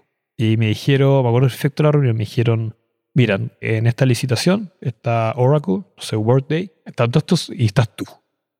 Y tú tienes cuatro meses de vida, cinco clientes, como yo diciendo, pucha, sí, ya, diciendo ya, acá obviamente que fuera. Pero para nosotros, pero fue importante, nosotros nos jugamos, nos gusta el emprendimiento, parte de nuestros valores y nos queremos jugar por ti. Queremos Get the ayudarte. fuck out of here. Me dice, estás hueveando. Me la voy a jugar por ti. Ellos dijeron nuestros valores de En emprendimiento. parte, o sea, sí, nos gusta el emprendimiento, acá debemos emprender, yo me la voy a jugar por usted. Y fue como, wow, wow, para, para, para, ¿qué pasó acá? Esto, ¿Dónde está la cámara, digamos? que ¿Quién dijo esto? Sandra Díaz y Mauricio Godoy, esas son las dos personas que me cambiaron la vida. ¿Eh, ¿Qué dijiste? ¡Uah! No, salimos a celebrar, no podíamos creer, dos mil personas eran. Dos mil personas y nosotros éramos un equipo de, era, tío, era un equipo como de cuatro personas en ese entonces, o tres personas, y compartíamos oficina con otro emprendimiento de energía Nacker y ellos, bueno, igual queríamos ir a tu oficina a verla y borramos todo lo que era energía para que pensaran que era como una gran empresa, pero éramos 10 personas, y ahora no sería más grande que eso. Y nada, y se la jugaron. Y eso es importante porque ahí me di cuenta, y esto lo quiero conectar con el tema del propósito, me di cuenta que IWOM, de hecho, si tú te fijas, es lejos la empresa de telecomunicaciones que más creció en el mercado. Y que más crece y que tiene mejor percepción de la gente. Porque en verdad viven sus valores. Yo creo que algo después invitamos a una charla al equipo WOM y hablar de la importancia de, de que si tú quieres, si tu propósito es tanto, estos son tus valores, parte por casa. Porque el- la inyección de cómo hacen las cosas es impresionante. Y ellos tienen este propósito de la justicia. De hecho, de la justicia de los. Y ellos lograron, dijeron, y da lo mismo si tú no cambiaste, no te cambiaste a WOM. Pero igual agradece a WOM porque tu cuenta de, no sé, de Claro, de Entel, gracias a nosotros bajó como un 50%. Porque fueron tan competitivos en precios en la justicia del, valor de las telecomunicaciones que la competencia se vio obligada a bajar los precios. Y tú ves a la gente, eh, bueno, parece publicidad WOM, pero tú ves a la gente WOM y están con polera WOM, WOMers y Sony, este tema de la justicia, de la rebeldía, y va todo tan bien conectado y son tan apasionados con lo que hacen que son los número uno. Y nosotros dijimos, chuta, qué potente esto. O sea, wow, tenemos que tener un propósito en Book. Tenemos que tener un propósito y tiene que ser aspiracional y tiene que ser en verdad como si el gerente de personas tuviese un superpoder, ¿cuál sería? Y es crear lugares de trabajo más felices. un lugar de trabajo donde, de nuevo, retenís el talento, desarrollas talento y atraes talento. Y bueno, tenemos que partir por casa. Tenemos que ser lugares de trabajo más feliz acá en. Y tenemos un desafío constante si nos medimos en temas de felicidad. Empezamos a hacer encuestas de felicidad tipo Great Place to Work y más de 300 empresas hoy en día participan en Building Happiness gratis. Hoy tenemos que hacer felices pymes también. ¿Por qué las pymes no pueden ser felices? Y lanzamos Book Starter, que es Book gratis para todas las empresas que tienen menos de 20 personas. Y nos estamos en verdad como obsesionando con el tema de crear lugares de trabajo más felices, que va mucho más allá del software. Hacemos talleres de felicidad, capacidad. Entonces, agarrarse ese propósito y la gente va a trabajar y gente te escribe realmente en book, oye, quiero trabajar en tu empresa porque quiero crear lugares de trabajo más felices. Dice, wow. Y esos tú los metes en tu organización y comparten ese propósito, que es un multiplicador de la productividad, de la eficiencia, de todo. La gente se apasiona, es, es parte, digamos, de... Es como si fuera un fundador más. Y así fue. Yo diría que eso es la primera etapa de Book porque fue exitoso, porque pivoteamos a la integralidad y después todo empezaron a la integralidad y, o sea, todos se dieron cuenta que, oh, que interesante lo que está haciendo Book y todos empezaron a, a copiar en ese sentido, que está, está bien. Y después ya como vamos al siguiente paso fue con el propósito. Fue como acá, tenemos un propósito, vamos a ser obsesionados con el propósito, vamos a ser genuinos con el propósito. Y en verdad queremos ayudar a nuestro cliente a crear lugares de trabajo más felices. Y vamos mucho más allá de lo que es un software. Pero la felicidad nació en este momento. Esa idea. Nació en ese momento que The WOM nos iluminó, digamos. Ok, cuando lees de afuera, ah, eso es como dicen todas las empresas, es bullshit. Pero es cuando tú anclas en este momento, entiendes precisamente por qué es O importante. sea, es bullshit si tú dices, estoy logrando felicidad en mis clientes, pero no eh, internamente tu lugar de trabajo es pésimo, ¿te fijas? Nosotros tenemos, es divertido, tenemos managers de la felicidad dentro, happiness manager en cada uno de los países, que se ocupan de la felicidad de la gente dentro de la organización. ¿Y cuál es tu definición de felicidad? ¿Cuál es la definición de felicidad en Book? La felicidad es un lugar, un lugar feliz donde la gente quiere trabajar, o sea, tú atraes talento. Es un lugar donde te desarrollas, donde aprendes, donde enseñas, donde puedes elegir tu camino, lo que hablábamos, los distintos paths de, soporte, donde te desafías y compartes el propósito de la empresa. Es un lugar donde tú retienes el talento, es un lugar donde en verdad se preocupan de ti como persona y te dan una experiencia, el, se habla mucho del Employee Experience, de tener una experiencia personalizada. Nosotros tenemos beneficios flexibles, por ejemplo, que cada uno puede elegir los beneficios que uno quiera de la parrilla y elegir. Entonces personalizamos mucho la experiencia y es un lugar donde generan impacto. O sea, la gente va en verdad porque, pucha, estamos generando un cambio, es súper potente. Y porque hay, bueno, es una combinación de cosas. Eh, las personas son súper complejas. O sea, hay términos de felicidad de cuánto es la compensación monetaria, cuántos son mis beneficios, cuáles son eh, el salario emocional que se le da a mis líderes, los trabajos en equipo. Entonces, al final son muchas dimensiones que uno mide de cuánto me siento yo valorado en la empresa, cuáles son los desafíos que tengo en la empresa, me está dando responsabilidad o no. O sea, son miles de variables que uno maneja para temas de felicidad. Obviamente uno lo puede ir ordenando en distintas dimensiones y uno lo, lo haciendo, va haciendo categorías. Y fue interesante porque dijimos, que ¿Queremos crear lugares de trabajo más felices? Y tú me dijiste, ¿cómo mide la felicidad? Y dijimos, hay que medir la felicidad. ¿Cómo sabemos que estamos creando lugares de trabajo más felices? Ya, vamos a tener que hacer encuesta. Vamos a medir la felicidad. Hicimos una encuesta de felicidad. Medimos la felicidad de la gente de, de distintas empresas. Y toda la empresa puede postular gratis. Se llama Building Happiness que lo pueden buscar ahí y postular y le damos una encuesta de felicidad. Y no solamente eso, sino que están las dimensiones de las preguntas y uno responde con caras de emociones, con cara feliz y está feliz a esa pregunta, digamos. Y estamos midiendo la felicidad de la empresa. Y no solamente la estamos midiendo, decimos, mira, esta empresa tiene estos niveles de felicidad. Tenemos como el, el Net Happiness Score. Tienes tanto Net Happiness Score, súper alto, y esta, mira, esta dimensión la tienes muy baja. No sé, personal worth. La gente no se siente valorada el trabajo que hace en la empresa. Entonces, hacemos talleres de personal worth y la gente puede participar, los que estuvieron mal evaluados en eso, para mejorar ese indicador. ¿Te fijáis? Entonces, en verdad, estamos generando lugares de trabajo más felices. O sea, la gente se está midiendo la felicidad. Y todos los que participaron en la primera edición, o 98%, están participando en la segunda y van mejorando, van viéndose como evolución en cuanto a felicidad. Entonces, eso no lo hubiéramos hecho si no hubiéramos sido en verdad obsesionados con nuestro propósito de crear lugares de trabajo más felices. ¿Por qué vamos a una encuesta de felicidad? Porque queremos crear lugares de trabajo más felices.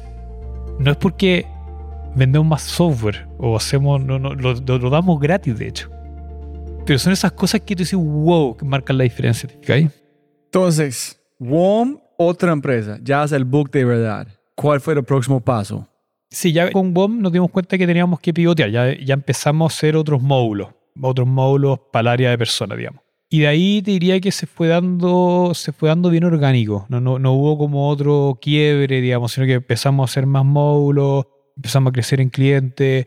También empezamos a crecer mucho los segmentos. O sea, nosotros cuando entramos, y nos pasa cuando entramos a países nuevos también, que partes con clientes chicos, porque el cliente grande no confía todavía en tu solución y hay que ir de a poco yendo upstream, digamos, subiendo a clientes más grandes, ¿te fijáis? Y ahí cada vez un cliente más grande, oh, tuvimos primero un cliente más de 10.000 personas, ahora, oh, de 20.000 personas.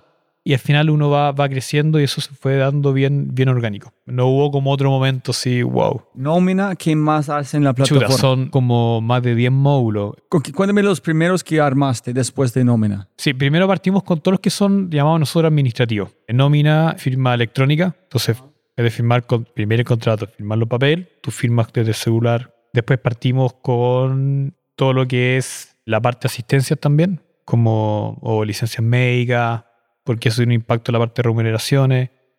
Después ya rápidamente nos pasamos a lo que llamamos nosotros la gestión de talento. Que ya terminaste la parte administrativa, la tienes bien resuelta, vamos a gestionar talento y empezamos con encuestas de clima. Encuestas de clima es un, módulo muy potente. Yo diría que recomiendo a todas las empresas que hagan encuestas de clima porque es muy fácil de hacerlo. Lo pueden hacer con un Google, digamos, un Google Form. Y de cierta manera, te da, de manera estructurada, te dice cómo está la cultura dentro de tu organización. O sea, es una, una manera muy, y si lo hace anónimo, mejor todavía. Te da muchos insights de la cultura. Y es muy fácil de hacer. Es simplemente que la gente responda un formulario. Entonces ahí lo paso, aprovecho de pasar ese tip para que lo hagan, porque me sorprende que hay muchas empresas que no, no hacemos encuestas de clima. What the fuck, no. Tienes que hacer y no cuesta nada. Es un formulario y te, da información estructurada de cómo está tu cultura. Obviamente ahí vean las preguntas, las dimensiones que quieran medir. Pero partimos con encuesta de clima porque es fácil de hacer. Después fuimos evaluación de desempeño, después selección y reclutamiento. Otra dimensión es la cultura. O sea, tú tienes la parte administrativa, la gestión de talento, que es potenciar la gente de tu organización, el famoso nine box, evaluación de desempeño, objetivo, capacitar para que el talento de la persona vaya mejorando. O sea, todo va relacionado a talentos, como atraigo talento, selección y reclutamiento. Retengo talento, beneficio. Potencio el talento, capacitación, evaluación de desempeño. Entonces, al final, cada herramienta como que hace cosas distintas a lo que se llama el talento. Tú quieres tener mejor talento que puedas en tu organización. Y eso significa atraer talento, una vez que tienes ese talento, potenciarlo, sacarle el mejor provecho posible a tu talento y obviamente que no se te vaya ese talento. Eso es lo que se llama la gestión de talento. Y después lo otro que le llamamos nosotros la gestión de cultura. Cómo comunicamos, las encuestas de clima, o sea, tenemos una especie como de Facebook, como donde gente sube fotos y puedes compartir los reconocimientos. Eso es mucha cultura. Quiero reconocer a mi compañero por tal tales cosas, eso se hace público. Entonces hay una parte también de la cultura. ¿Cuál fue la razón de tratarse como este WeChat del mundo de recursos humanos y no solamente se nómina en hacer mejor de cualquier otro, lo único en dominar el mercado? La gente dice, no, tienes que enfocarse en una cosa, no tratarse de todo. Entonces, Sí. no, tenemos que hacer todo. Hay dos vertientes en SaaS. O sea, yéndome como el mundo SaaS, era gente que decía que hay que hacer verticales. Y muchos partieron así, haciendo como vertical, me refiero como muy profundo, un módulo. Entonces va a ser selección y reclutamiento, láser focus, así, full profundidad, y va a ser mejor en, en selección y reclutamiento. Y después están los que dicen, no, voy a hacer una solución horizontal que tiene desafíos, porque cuando tú tienes muchos módulos, cuesta entrar en profundidad. Ambas estrategias son válidas. Yo, hay gente verticales profundas que son muy buenas. Pero ya había gente haciendo nómina. Ya había gente haciendo esa vertical y como te decía, no éramos los líderes en ese entonces. Había gente que venía de recursos humanos, que ya sabía hacer remuneraciones, que había levantado dinero, que habían partido antes que nosotros. Entonces sentíamos que esa pelea le íbamos a perder. Por eso fue como el primer pivoteo que dije, vamos a la horizontalidad. Que un poco la estrategia que hizo HubSpot. HubSpot di- dijo lo mismo. O sea, hay software que son muy buenos en profundidad, pero tiene que haber un, un core, tiene que haber alguien que haga la horizontalidad. Y ahí dijimos, wow, no hay nadie. Está ahí. disponible. Pero diría que ambas estrategias son válidas. O sea, el SaaS horizontal o el SaaS vertical son dos estrategias muy válidas. Hubo un tiempo que era mucho de vertical y ahora han salido hartas opciones de horizontales, pero son siglos al final. Yo creo que ¿Por qué decidiste ayudar a empresas pequeñas y no solamente grandes como más WOM? Entonces ellos no pueden pagar nuestro software. Si empezamos a enfocar en pequeñas, vamos a perder mucha energía, vamos a perder plata, la margen no está bien, es mucha tensión, no tenemos suficiente tiempo. ¿Cómo decidiste ayudar a todos en la felicidad, no solamente los grandes? Sí, ahí de nuevo, claro, ahí es donde tú pones el foco. Si tú piensas, nosotros hemos tomado súper altas decisiones que yo digo de esta manera. Si pongo el proyecto en un Excel, el retorno es negativo. En cuanto a números. Lanzar book gratis, y hoy día lo usan, son 3.000 los clientes que pagan, son 3.000 los clientes que lo usan gratis. Estamos hablando, o sea, tú te vas a, yo me voy a tomar un café a la esquina, fui con el polero book y la persona me abrazaba diciendo, "Oh, me solucionaste el problema de la gestión de recursos humanos. O sea, y, y no me regaló el café, eso sí, que enojado porque me habría regalado el café, pero, pero está muy agradecido lo que hicimos, una solución gratis y la voy a usar para toda la vida gratis. Yo creo que la, si nuestro propósito es crear lugares de trabajo más felices, no puedes solamente ir por el retorno económico. Nosotros también somos empresarios por lo mismo. Nosotros no estamos por ganar plata. O sea, obviamente tú tienes, quieres hacer una empresa que es sustentable, que genera, que obviamente pueda pagar sueldo y, y que genere un retorno económico. Está bien, pero no puede ser lo único. No puede ser lo único. Tiene que ser triple impacto. Tiene que tener un impacto social. Tiene que tener un impacto medioambiental. Tiene que la empresa hoy en día tenemos el desafío, los emprendedores, de no cometer los mismos errores del pasado. O sea, empresarios pasados, el éxito se mide en cuánto dinero tú tienes, qué coche tú tienes, cuántas casas tienes. No, yo creo que las generaciones nuevas tienen que ser como qué impacto estás generando en el mundo. Y nosotros somos súper conscientes de eso. No digo que no nos importa el impacto económico. Obviamente queremos que el impacto económico nos vaya bien y pagar buenos sueldos y tener retorno económico, pero no dejamos de lado el otro retorno. O sea, no seamos, yo creo que es mucho más... ¿Cómo quieres que te recuerden a ti? Como alguien millonario o como que generaste un impacto. Y, lo lindo, yo creo que los emprendedores están entendiendo eso. Hoy en día son empresas, la mayoría que quieren generar impacto. Y estoy contento de eso. Yo creo que hay harta empresas que genuinamente quieren generar impacto.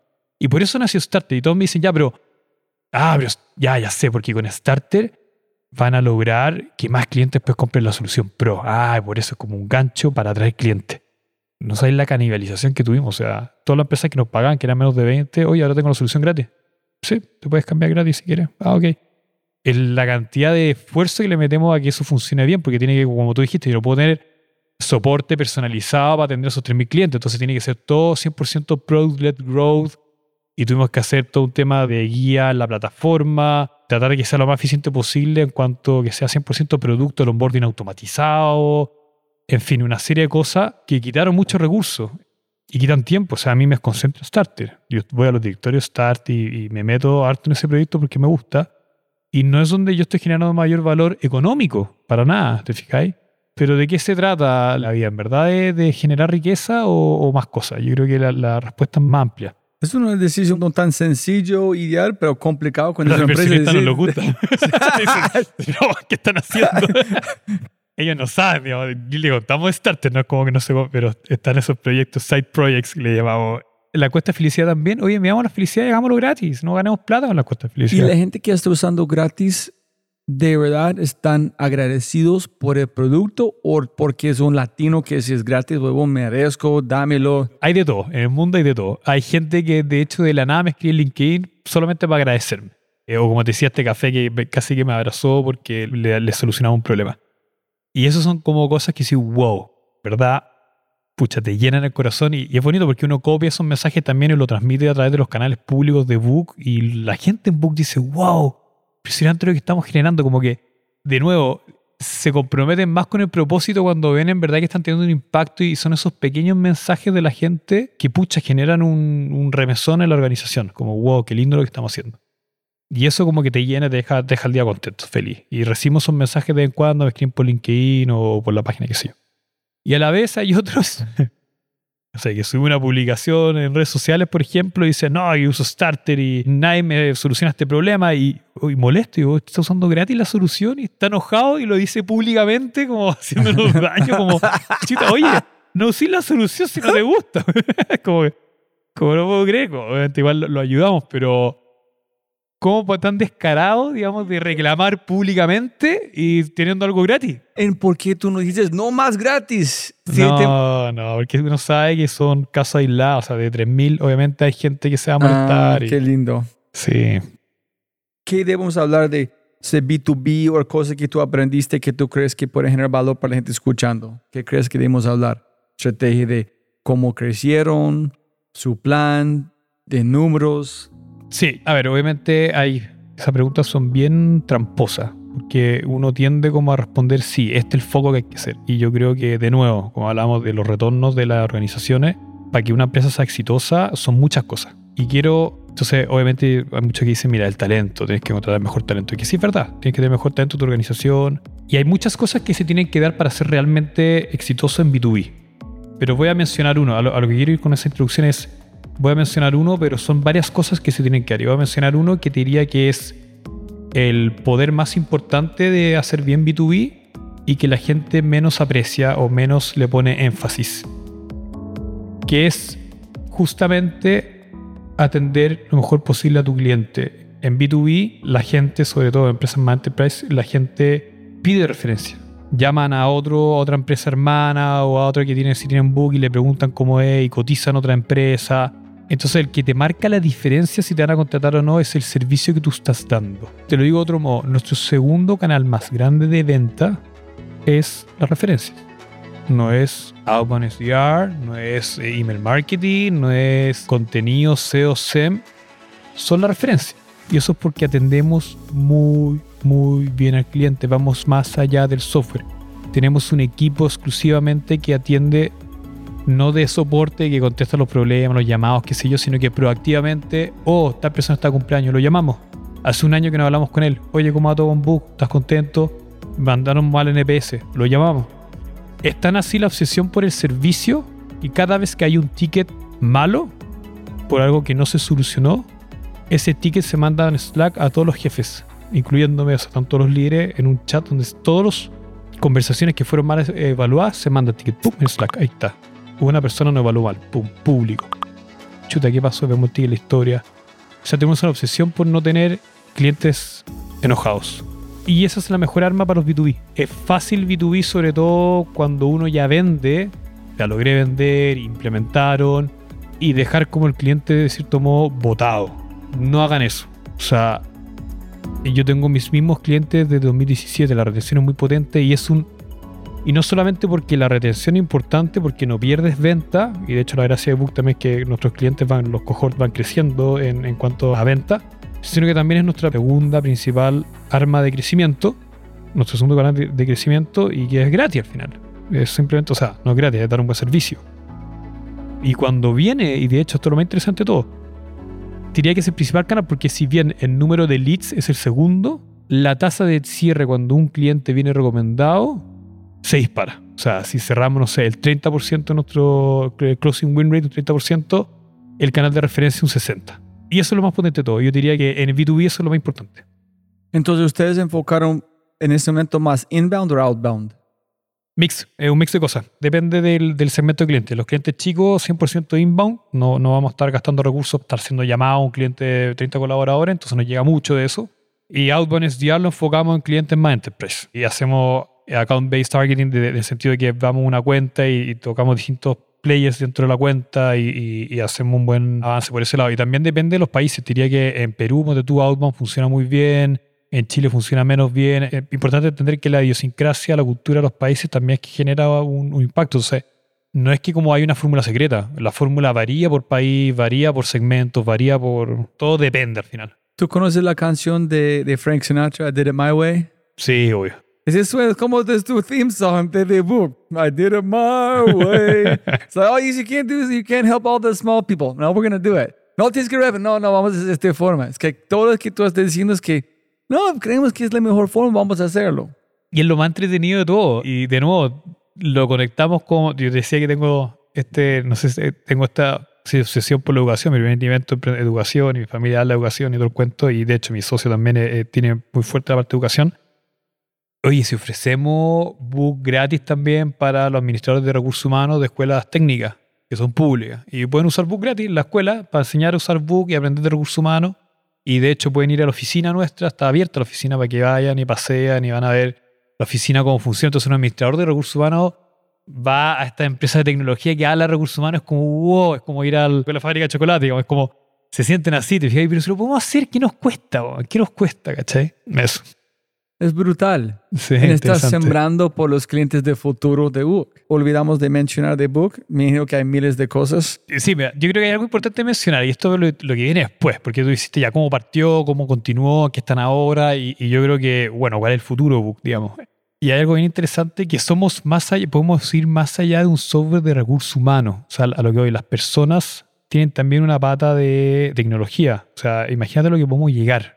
Y hay empresas que hacen esto, no, es que estemos reinventando la rueda. Hay una, empresa que me gusta mucho, se llama Ripley en Estados Unidos, que piensa que contratan un vendedor y automáticamente, porque tiene un rol de vendedor, se le genera acceso a HubSpot y a tales, tales cuentas. Después la persona se la cambia a programador y automáticamente esas cuentas se desactivan y se le activan las cuentas de GitHub, de Jira y, de otras cosas. Entonces empiezan como la gestión de, y eso no es recursos humanos, o sea, son los permisos que tiene la persona dentro del software que hace o contratan al programador y como un programador va automáticamente en Amazon y pide un computador Apple Mac y que se manda a la dirección de la persona. Entonces, a lo que voy, que podemos ir mucho más allá de recursos humanos. La gestión de la persona es va más allá de los recursos humanos, es la gestión de la tecnología que tiene la persona consigo mismo. O podemos tener los corporate cards. Por ejemplo, ah, este un vendedor entonces puede gastar hasta mil pesos en su tarjeta de crédito.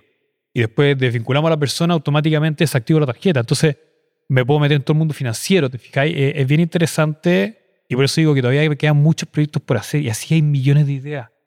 Millones de ideas. Piensa que el sueldo de una persona, cuando recibe su sueldo, viene del software de nómina. Yo digo cuánto hay que pagarle a esa persona y digo dónde hay que traspasarle ese dinero a esa persona. Entonces imagínate que, y de ahí la persona, bueno, paga su crédito hipotecario, paga el crédito de consumo, era estas otras cuentas, y empieza como la cascada, que se llama, una cascada de cómo fluye el dinero de una persona y cuánto va a ahorro, qué sé yo. Pero parte desde el pago de sueldo.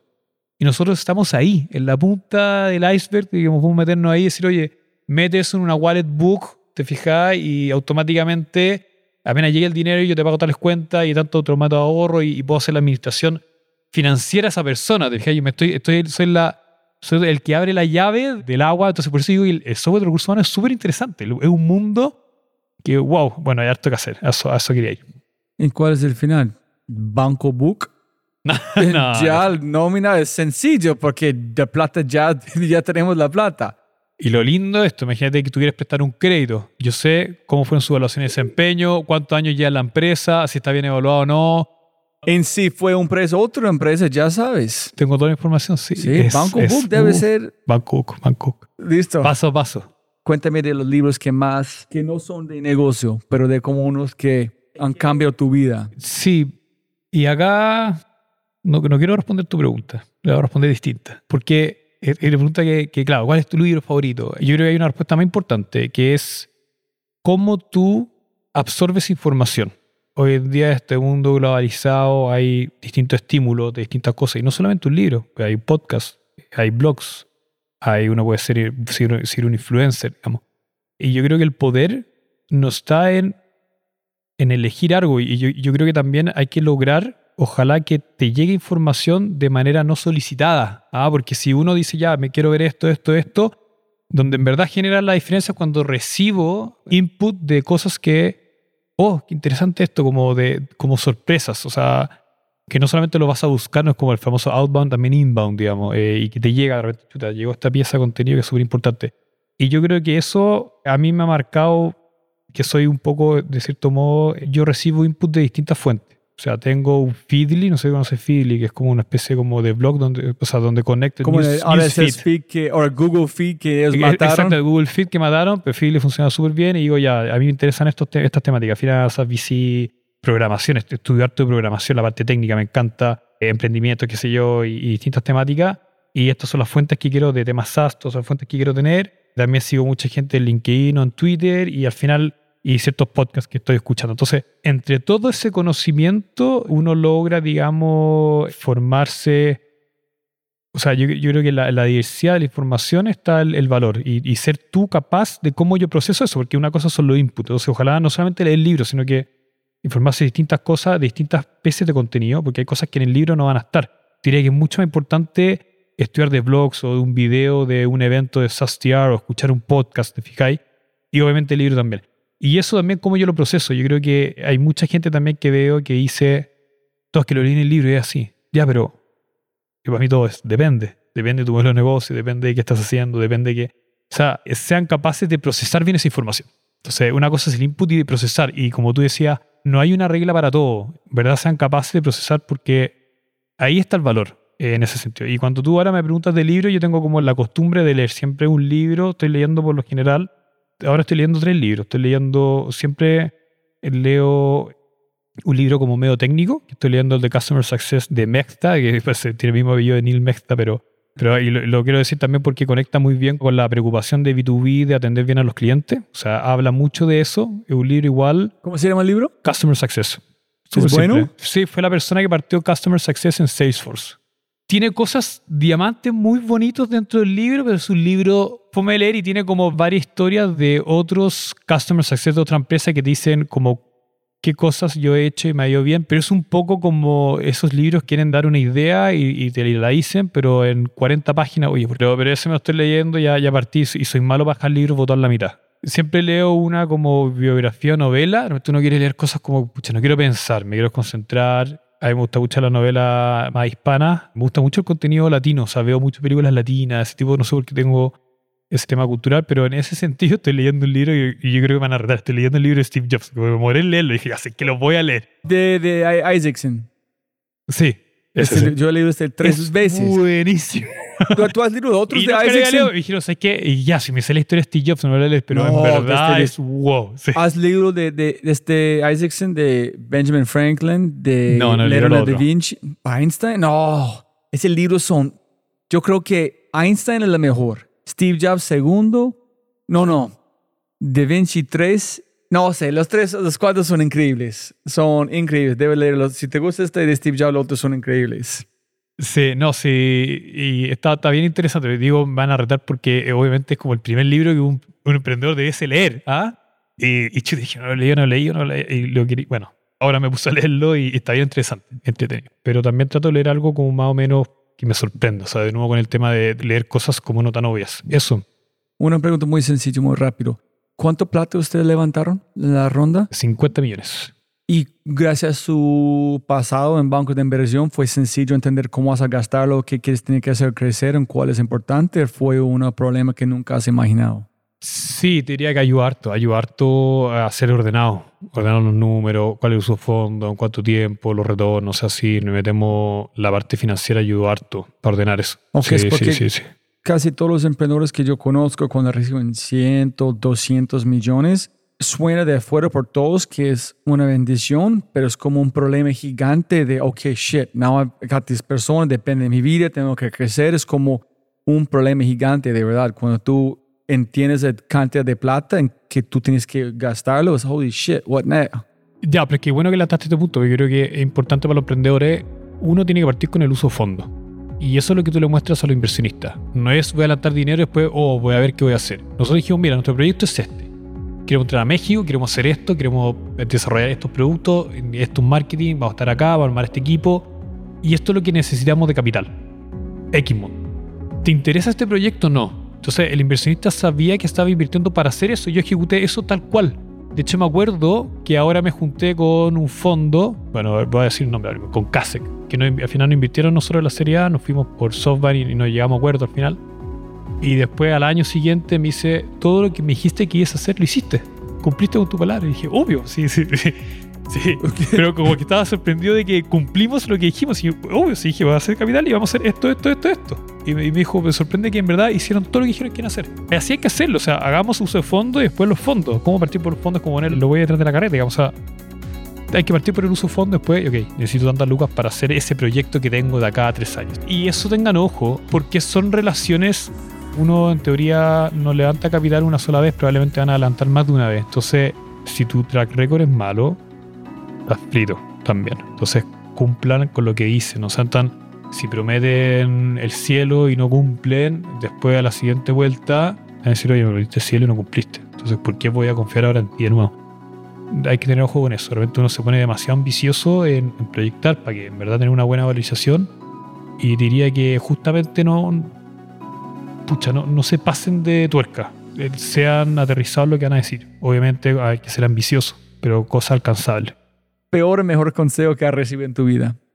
El mejor consejo, te diría que el tema del equilibrio, lo, lo leí de, de un libro, pero hablaba de este tema de la planificación de tus tiempos, de ser una persona equilibrada, y, y le empecé a poner énfasis en eso.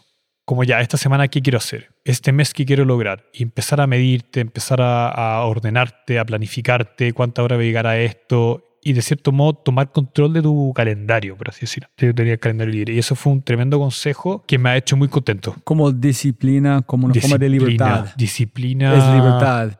Y es libertad a la vez, sí, exactamente. Uno, uno piensa que antes tenía, no, este es mi calendario, sígueme cuando quieran, al final veía mi calendario lleno de reuniones y, y al final como que ya perdí mi libertad, ya tenía entregado y ahora no, porque tú los martes yo voy no sé, a hacer deporte, después salgo a almorzar con mi señora a un restaurante, salgo- salimos y me tomo dos horas y me bloqueo dos horas los martes, la hora de almuerzo, porque voy a estar ocupado haciendo otras cosas, digamos.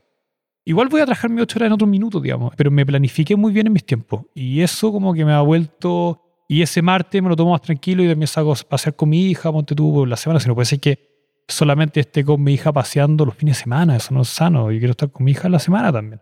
Entonces, ese sentido me sirvió harto, eso es como un consejo que quiero dar. Y el peor consejo, estaba pensando en mi versión, no un poco, estaba pensando en Marrieta, cuando volví el MBA, todos me aconsejaban eh, no emprender, digamos. ¿Alguien dijo eso? Sí, yo tenía ofertas de trabajo, una oferta súper buena, muy interesante, en Business Development una empresa eh, de, como se dice, multinacional, con oficina en Chicago. Yo estaba en Chicago, encantada. Me dijeron, puedes trabajar desde Chicago. Habían recién comprado una operación en toda Latinoamérica, que era a Lusa, pero era lo mismo. Me dijeron, tú puedes trabajar y queremos que te hagas cargo de esto, y puedes trabajar desde Chicago, puedes trabajar desde Miami también, o puedes trabajar en Chile, tenía operación en Chile, o sea, donde tú quieras, era una oferta increíble con mil beneficios de salud y mil cosas. Y obviamente tú me tomar esa carrera tradicional y por suerte no lo tomé. No tomé ese consejo, pero diría Entonces, que... no, no, no, muchas gracias. Yo voy a meterme en el mundo de recursos humanos. recursos humanos. mucho- Sí. Mucho más sexy. Sí. La última vez que cambiaste tu mente radicalmente. No he cambiado mi mente radicalmente. Soy muy metodología ágil. Cambio mi mente, sí, te diría de nuevo, de nuevo con el tema de, de quizás del equilibrio. Ahí hubo como un cambio, pero siempre trato de, de ir mejorando en cositas. Otra, otra cosa que me. No radical, pero yo creo que, que- lo quiero decir porque yo quiero decir para los inversionistas. Como liderazgo, o sea, yo nunca pensé que as- nunca me vi en una empresa con, con 700 personas y obviamente una responsabilidad grande. O sea, estamos hablando de miles de personas que su sustento económico es la empresa que tú estás formando. Entonces, la responsabilidad que tú tienes, wow. O sea, imagínate, y hay familia detrás, hay niños, hay de todo. Y da- darle peso eso es importante. Pero volviendo a eso, como cambio radical fue un poco el liderazgo. Yo creo que me di cuenta, y esto es un consejo para el resto, que, que más que la gente tuya se amolda el liderazgo de uno, uno como líder se tiene que amoldar a cada una de las personas. Y yo tengo gente en mi equipo que requieren más cerca, que esté más encima, que esté ayudándolos más cerca. Otra gente necesita mayor libertades y que anden solo nomás y, y juntarme, no sé, una vez a la semana. Y yo diría que eso fue un cambio de mi mente que fue, wow, ¿Por qué ellos tienen que flexibilizarse a mí y no yo a ellos?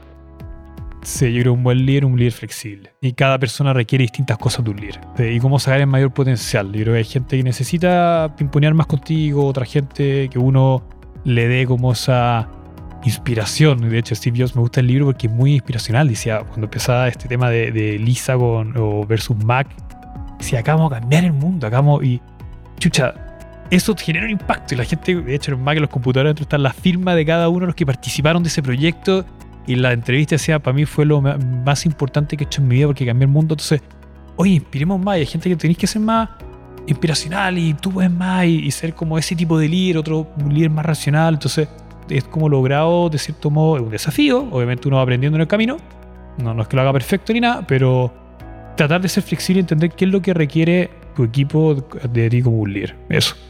¿Has visto The Lost Interview with Steve Jobs? Vi un pedazo, sí, sí. Fucking No, es buenísimo. alucinante. Es como Sí. viendo como... Es muy sutil, pero cuando van a pensar los pauses antes de hablar, cuando miran, cuando no, cuando están soñando, es Sí. increíble la forma que conectan los puntos en esta entrevista. Es Sí, una locura. De- de- hablando de diseño, Microsoft just says have, they have no fucking taste. And he's right. Sí. They have no fu- and- pero es just- no están contra, es contra que sus valores.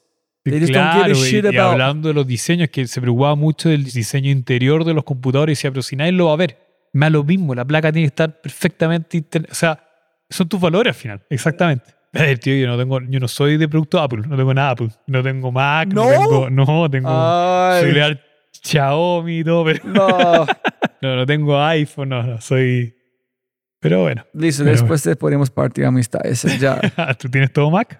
Yo trabajé en Apple cinco años. Ah, estudié ya. arquitectura, entonces la única cosa que entiendo es Mac. Pero Sí, está bien, está bien. está bien. listo. Si pudieras enviar un mensaje a toda América Latina por WhatsApp, ¿qué mensaje enviarías? Busquen algo que lo apasione. Yo creo volver al tema de la pasión. Sé que es medio cliché, pero ¿qué es lo que te mueve? O sea, la vida es una, es corta, a no ser los que, los que quieran en Maya, digamos. Y veo gente que de repente se queda como atrapada. A mí me pasó eso. O sea, traje en banca de inversiones, sí, estoy bien, gano bien. pero no me despertaba feliz. No, no era algo que me apasionaba. Y es fácil como quedarse cómodo en esa zona de, sí, está pasando mi vida. No, o sea, tiene que generar impacto. Tiene que despertarse a hacer algo que, eso que te quita el sueño y que puede estar, que puede estar sentado haciendo cosas de book y de repente, wow, pasaron 10 horas. Busquen eso que les mueva. Yo creo que ese es el gran consejo a toda Latinoamérica porque al final ese es el motor de los cambios, de las transformaciones. No sé mejor lo que yo hago y veo mucha gente de mente atrapada y dice, chuta, yo estuve en eso, lo viví.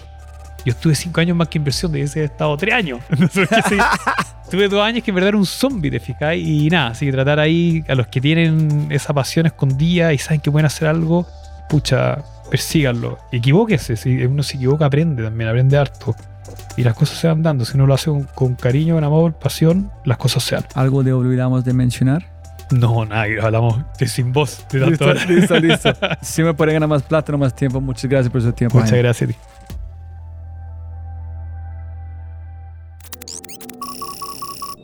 Como siempre, siempre puedes ganar más plata, pero no más tiempo. Muchas gracias por escuchar. De verdad, muchas gracias. Espero que hayas aprendido algo, te hayas inspirado y te sientas con ganas de hacer algo imposible. No lo olvides, si quieres acceder a los podcasts en vivo cuando los tenemos alrededor de dos o tres al mes, acceso a Quinto y más, puedes tenerlo todo si te conviertes en miembro en thefryshow.com. Y lo más importante, por favor, comparte el episodio y deja una reseña en Spotify o tu player favorito.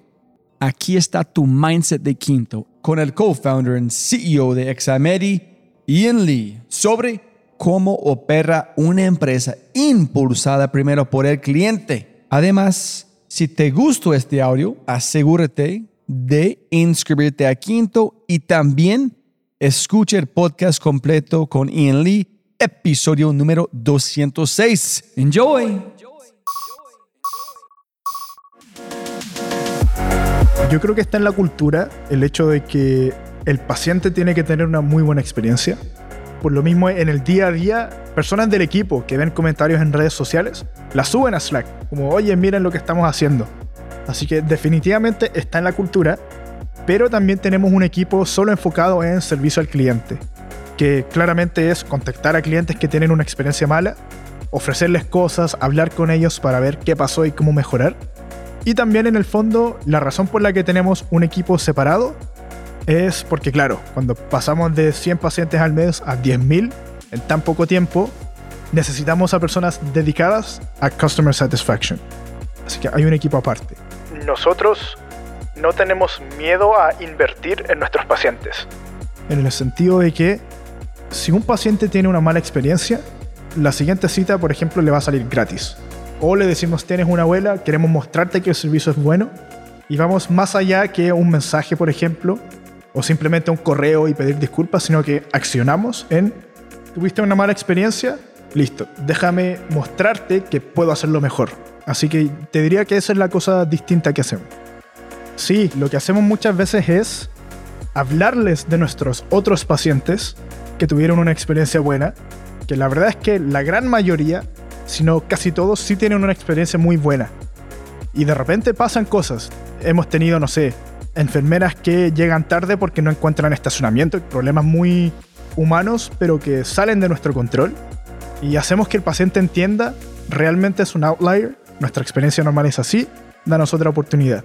Y si es que el paciente no necesita un examen, claro, le decimos, bueno, tu abuelita o tu mamá o tu papá o un amigo, pero tratamos que el grupo cercano social tenga una experiencia buena. De hecho, nosotros tenemos un canal de Slack donde llegan todos los reviews, buenos y malos. Y en el fondo ahí también se celebran los buenos, se, se taguean a las personas que estuvieron involucradas. Porque muchas veces la persona dice, me atendió esta persona del equipo de Customer Success y esta enfermera. Entonces ahí se celebra públicamente. Y también cuando hay comentarios malos, ahí mismo abrimos un canal y vemos qué pasó y aprendemos. Y con eso también hemos visto que la probabilidad de que se repita el mismo error es muy bajo. Entonces, parte de la cultura es mucho de no es tan malo que haya pasado un error, siempre y cuando podamos aprender y no vuelva a pasar de la misma manera que pasó. Si disfrutaste este podcast, mira lo que las empresas están haciendo para llevar a su talento a tomar acciones pequeñas y obtener resultados grandes. Únete al Mindset Revolution. Ingresa a www.quinto.ai para probar Quinto gratis por una semana. Quinto.ai. www.kinnto.ai. Quinto. Siempre puedes ganar más plata, pero no más tiempo. Chau, chau, chau, chau.